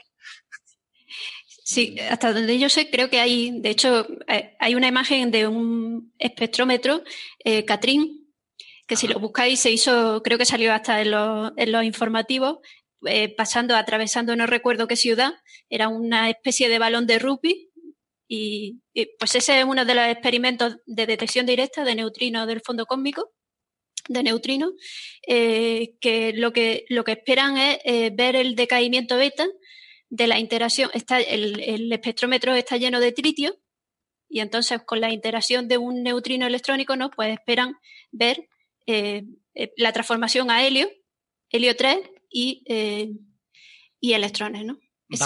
yo, conocí a Catherine porque Catherine también trata de medir la masa del neutrino viendo con mucha precisión el espectro de la desintegración beta, pero claro, como tienen tanta precisión, tienen un jackpot y pueden ver, ostras, qué caña. Sí, pues eh, estuve buscando y, me aparecía, solo vi este experimento que, fuera de, detección directa también del fondo. Qué bueno, pues son muy inteligentes, claro. Es que Catherine lo que busca es, eh, tú en la desintegración beta es una desintegración a tres cuerpos, ¿vale? Tú tienes un núcleo y el núcleo da lugar a otro núcleo, escupe un electrón y escupe un antineutrino. Entonces, la energía del electrón barre toda una serie de valores entre cero, que el electrón salga parado, y la energía máxima, que el electrón se lleve toda la energía y el neutrino salga parado. Entonces, si tú te vas a la parte, al extremo de ese pico, donde el electrón lleva prácticamente toda la energía, tú puedes ver una diferencia si el neutrino tiene masa cero, que entonces el, el, pico simplemente decae hasta cero, que si el neutrino tiene una masa que no es cero, el pico entonces hace pap y cae un poquito antes porque está la, energía que se ha de llevar la masa del neutrino. Entonces, Catherine lo que intenta ver es eso. Intenta ver ese, extremo, eh, ver el piquito y medir la masa del neutrino. Es súper difícil, ¿no? no lo han conseguido todavía, pero han puesto cotas. ¡Qué guay! Bueno, muy bien. Pues, pues nada, me gustan mucho eh, estos, estos papers. Esto del fondo cósmico de neutrinos me parece súper interesante. A ver si empezamos a hablar más, porque eso querrá decir que van saliendo más resultados y que vamos aprendiendo más sobre el universo temprano. Eh, bueno, si quieren muy rápidamente podemos comentar que han salido por ahí también titulares eh, un poco, no sé yo si muy bien enfocados, hablando de una nueva estrella de Tabi. Esto ya es quizás más bien de hace dos semanas, pero al principio no me pareció muy interesante, pero luego he visto que han seguido saliendo noticias con estos titulares. Y hombre, eh, quizás habría que aclararlo porque estrella como la de Tabi solo hay una. ¿eh? Que esto, esto no puede ser. Y mm, es un paper que ha salido en el que pues hay una, una cierta estrella que es EPIC 204376071 en la que se ha registrado una, un evento de estos de, de oscurecimiento muy asimétrico, mm, muy largo y muy muy profundo, de un 80% de, de la luz de la estrella. Pero aquí está la clave. O sea, sí, todo esto es súper interesante y es muy eh, es muy grande, un oscurecimiento tan grande, pero aquí la clave es que se trata de una estrella joven, ¿vale? O sea, una de las cosas que se decían cuando hablamos de la estrella de Tabi es que tiene, hace estas cosas tan raras y además es una estrella madura. ¿Por qué? Porque una estrella joven es normal y es esperable que tenga material circumestelar, que tengan incluso un disco protoplanetario, que tengan... Eh, puede tener... O sea, alrededor de una estrella joven puede haber millones de cosas. Entonces, bueno, es interesante, es interesante, pero yo no diría que es un misterio como el caso de la estrella de Tabi, ¿no? Em, pues no sé qué les parece. Yo simplemente quiero hacer notar que el primer autor de este trabajo es Saúl Rapaport, que es un experto en estas cosas, y de hecho es uno de los autores principales del paper original en el que se publica el descubrimiento de la estrella de Tabi, que de hecho es el segundo autor, me parece. No, el segundo es un, astrónomo amateur. Eh, Rapaport es el tercer autor del primer paper de Tabi et al., donde eh, bueno, el paper del descubrimiento de la estrella de Tabi, ¿no? O sea, que sabe de lo que está hablando y, sabe mucho de este tipo de observaciones. No sé si es la nota de prensa, no la he, buscado, pero por el, la repetición de patrones en los artículos de prensa que he visto, sospecho que debe haber alguna nota de prensa que mm, asocia esta estrella o, el fenómeno que está pasando aquí con lo de la estrella de Tabi, que yo creo que, que bien, que sí, que esto es interesante, pero creo que no tiene nada que ver con lo de la estrella de Tabi. No sé, ¿comentarios? Yo, yo, quiero, yo quiero hacer un comentario eh, muy tonto del, del artículo que has, que has mandado del ABC de nuestro amigo José Manuel Nieves, que me, me ha encantado el subtítulo. O sea, el, el, título es, el titular es El descubrimiento de una segunda estrella de Tabi desconcierta a los astrónomos. Bueno, hasta ahí pues tenemos esta discusión de si habríamos de llamarle segunda estrella de Tabi o eso es una tontería. Pero el subtítulo es fantástico, porque el subtítulo dice, en esta ocasión la estrella pierde y recupera hasta el 80% de su brillo. Y aquí viene lo interesante. Aunque los científicos no hablan de megaestructura extraterrestre. Claro, como normalmente siempre hablamos de megaestructuras extraterrestres con todas las cosas, es yo raro. Creo, yo creo que, es que que en este Nieves, Nieves se toma cervezas con Loeb. Entonces están todo el día hablando de megaestructuras extraterrestres, velas y cositas. A mí el, el título yo creo que de verdad no se ha parado dos veces a leerlo. porque A mí- a mí me hace gracia que, que diga que desconcierta a los astrónomos como si fuese algo excepcional. A mí me desconcierta un mogollón de cosas y no veo que publique ningún artículo por ello. Yo, El eh, Brexit desconcierta a los astrónomos, ¿no? Pues eso no sería noticia. Yo a mí alguien me preguntaba en Facebook, dice, oye, ¿es verdad que eh, ustedes los astrónomos están desconcertados con esto? Y le contesté, digo, bueno, yo me caí de la silla del desconcierto. no sé. Esto es un poco un ejemplo del, del- el proceso imparable de los descubrimientos. ¿no? Es un poco como lo- con los exoplanetas. Cuando se descubrió el primer exoplaneta, eso fue una notición. Es la primera fase. Después tienes una fase de cada vez que, se descubre un planeta, eso es un paper. Después llega la fase de ya tienes que descubrir 100 planetas del tirón para que eso sea un paper. Y ya la última fase que es hace este test de BuzzFeed y te dice qué planeta es el tuyo. Pues estamos todavía, estamos todavía en la fase de cada vez que se descubre una estrella de Tabi, eso es un artículo todavía. Entonces nos queda un rato de aguantar. Sí, sí. Pero, pero a ver, yo estando de acuerdo con lo que dices, Carlos, yo es que creo que esto no es una estrella de Tabi. Quiero decir, esto es una estrella. No. A ver, estrellas con ocultaciones grandes ya se conocían de antes de la de Tabi. O sea, la de Tabi es rara porque no había una explicación. Mm, No, no. De hecho, creo que seguimos sin tener una explicación clara. O sea, nos hemos quedado más o menos en que es polvo, pero, pero ¿de dónde viene el polvo? O sea, em, la por lo que a mí respecta, la hipótesis de la megaestructura alienígena no se ha eliminado. Em, en fin, a lo mejor es una estrella de la muerte que ha volatilizado un planeta. Mm, Yo haciendo, haciendo referencia al imaginario popular español y al paper con el que hemos empezado este capítulo, diría que claramente ese polvo viene de un lodo al que le han aplicado esta técnica y entonces ha vuelto atrás en el tiempo. Vale. Bueno, yo solo quería aclarar que, en mi opinión, y me- veo que estamos de acuerdo por lo que estoy escuchando, Sí, no, no, es. aparte, si te lees el artículo y tal, ves que, ostras, el oscurecimiento no es tan desconcertante ni nada, o sea, es muy claro, ¿no? Y ves prácticamente por, por la gráfica ves como que algo pasa por delante, que puede ser una roca más cercana que tape mucho y ya está, o sea, no... Sí, no, bueno, una roca no creo que sea, tiene, tiene pinta de polvo porque tendría que ocultar un- una gran una gran área del disco estelar, ¿no? O sea, tendría que ser algo del tamaño de la estrella para que para que lo pudiera ocultar así. Pero vamos, que en cualquier caso, insisto, siendo una estrella joven es perfectamente asumible que tenga mogollón de polvo alrededor. Em, así que nada. Bueno, mm, si quieren para despedirnos, podemos em, pues em, comentar eh, brevemente que esta semana se ha cumplido el trigésimo aniversario de la web. Con la anécdota de, ¿se acuerdan que el otro día, eh, hablando de otra cosa, no sé si hace dos semanas, hablamos de la web que se inventó en el CERN y dijimos, ojo, no confundir con eh, Internet, no confundir con la, intención- la invención de Internet? Pues se ve que hay mucha gente que todavía no nos escucha y, y sí que se ha producido la confusión. Igual convendría aclararlo.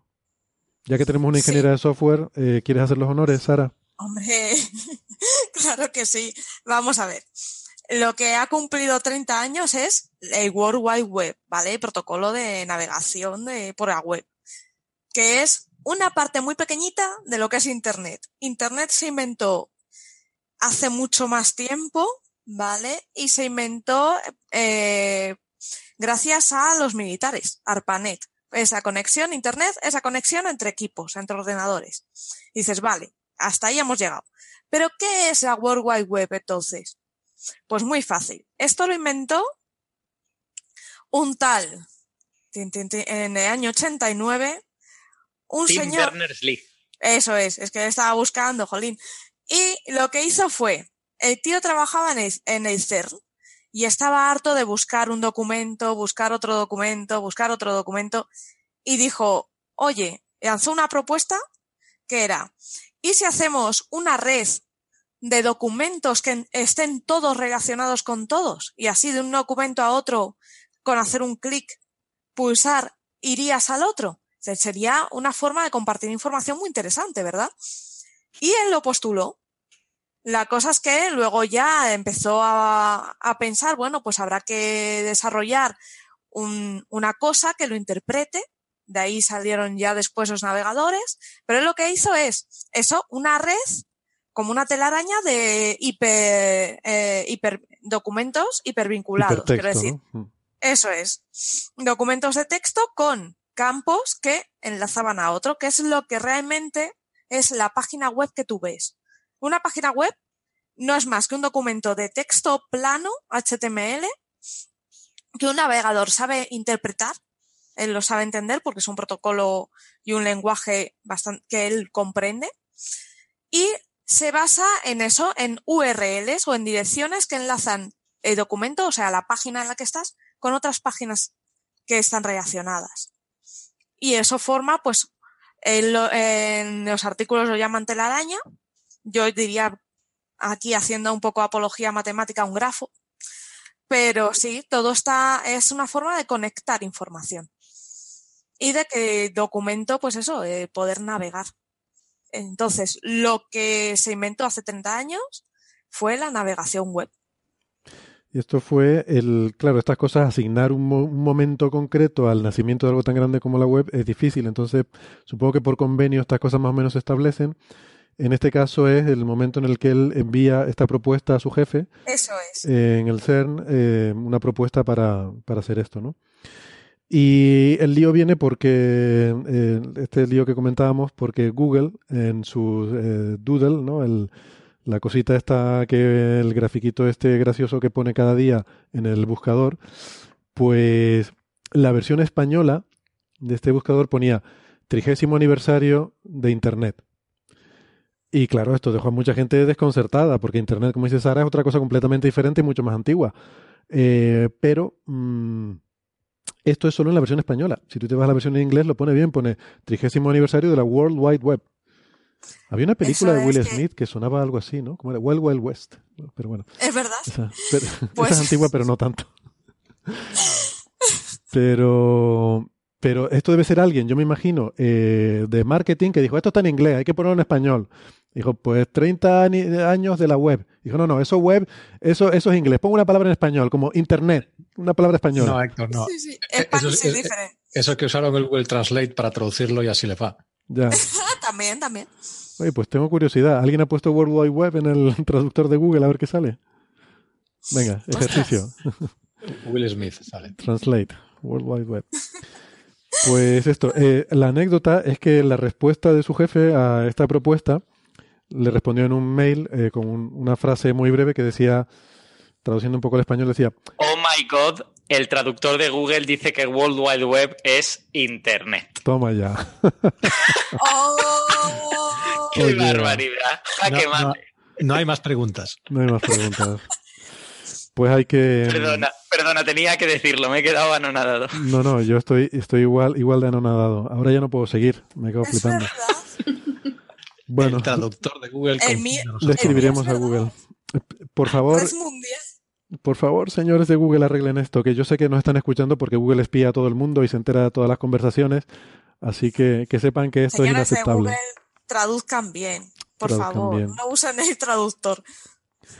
Bueno, pues la respuesta de su jefe eh, fue un, mensaje breve que decía muchas vaguedades, pero eh, interesante, exciting.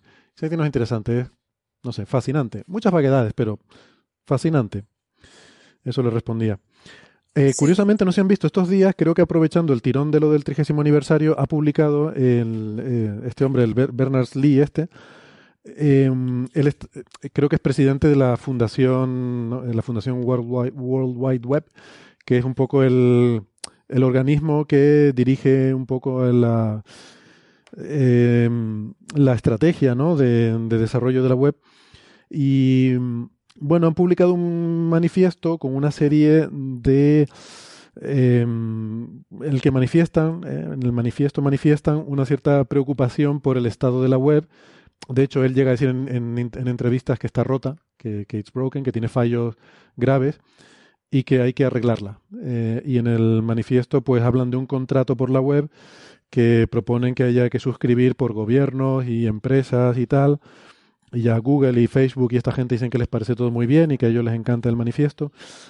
No sé si lo han visto, yo lo he estado echando un vistazo y la verdad es que me parece un poco flojillo. Creo que... Eh, hombre, debemos de también tener en cuenta que la W3C, que es este consorcio de Internet, esto es una es un, un consorcio, por así decirlo, que se dedica a las buenas prácticas.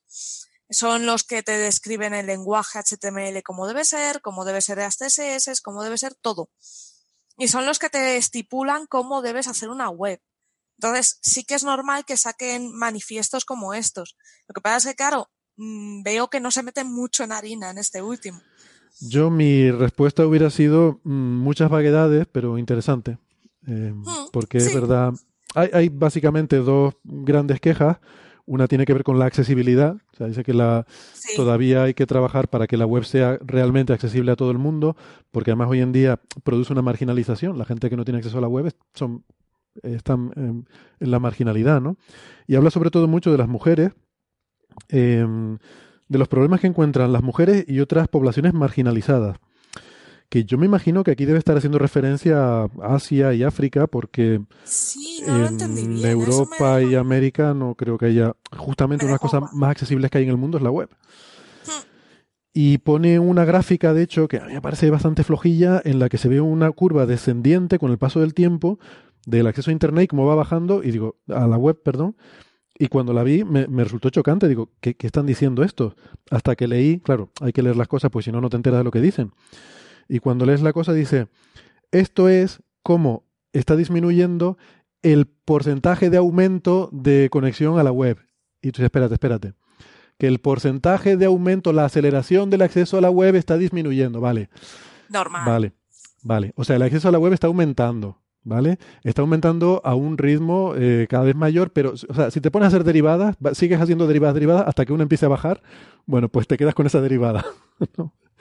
Claro, no, hombre, sí es cierto que en los primeros instantes, cuando salió Internet para todo el mundo, he dicho Internet, sí, cuando todo el mundo tenía acceso a Internet y podía conectar su máquina, pues claro, el acceso a las web, la navegación web subió muchísimo, pegó un ascenso esa gráfica. ¿Qué pasa? Que ahora con el paso del tiempo, que cada vez eh, hay más gente conectada y no hay un pico notable, pues claro, ese, ese, ese incremento pues no va, no es tan elevado, es más bien pero satura, ¿no? O sea, ya, está llegando a mucha gente que, no va a desconectarse porque le gusta, pero cada vez hay menos gente a la que llegar. claro, claro, llegará un momento, es que hay la gente que hay, o sea, llegará un momento que todo el mundo esté conectado y tal. Bueno, que, que, yo entiendo que sí que efectivamente debe haber, eh, seguramente hay sitios y poblaciones en los que es importante que haya que mejorar el acceso, ¿no? Pero de decir que, la, eh, que la web está rota. Zonas con censura que tampoco pueden conectarse. Sí, ese es otro problema, ¿no? Y luego hablan del segundo problema que es el tema de la privacidad, ¿no? Que ahí sí, que hay más preocupación, el acceso a los datos, el tema de el, uso de los datos de la gente y tal. Ah, entiendo que hay cierta preocupación. Yo creo que está un poco exagerada también esa preocupación, porque yo llevo 20 años aterrado con el miedo de que alguien se haga con mis datos y hasta ahora no me ha pasado nada, pero bueno. Sí, pero porque eres de otra generación, por así decirlo. Digamos que los que estamos aquí no vamos a dar nuestros datos alegremente. ¿Vale? Pero sí que se ve una preocupación porque el miedo a compartir tus datos se está perdiendo. Entonces, lo que se está viendo es que la gente comparte todo, pero todo. O sea, está, la gente está subiendo sus fotos, está subiendo cosas, información que no debería de subir. Tinder e Instagram van a terminar con la humanidad, claramente. No, hombre, eh, van a van a hacer que esa gente tan incauta, pues sí que pueda sufrir más ataques. O porque nos no quiero contradeciros, pero creo que el objetivo de, Tinder es todo lo contrario, acabar con, la humanidad.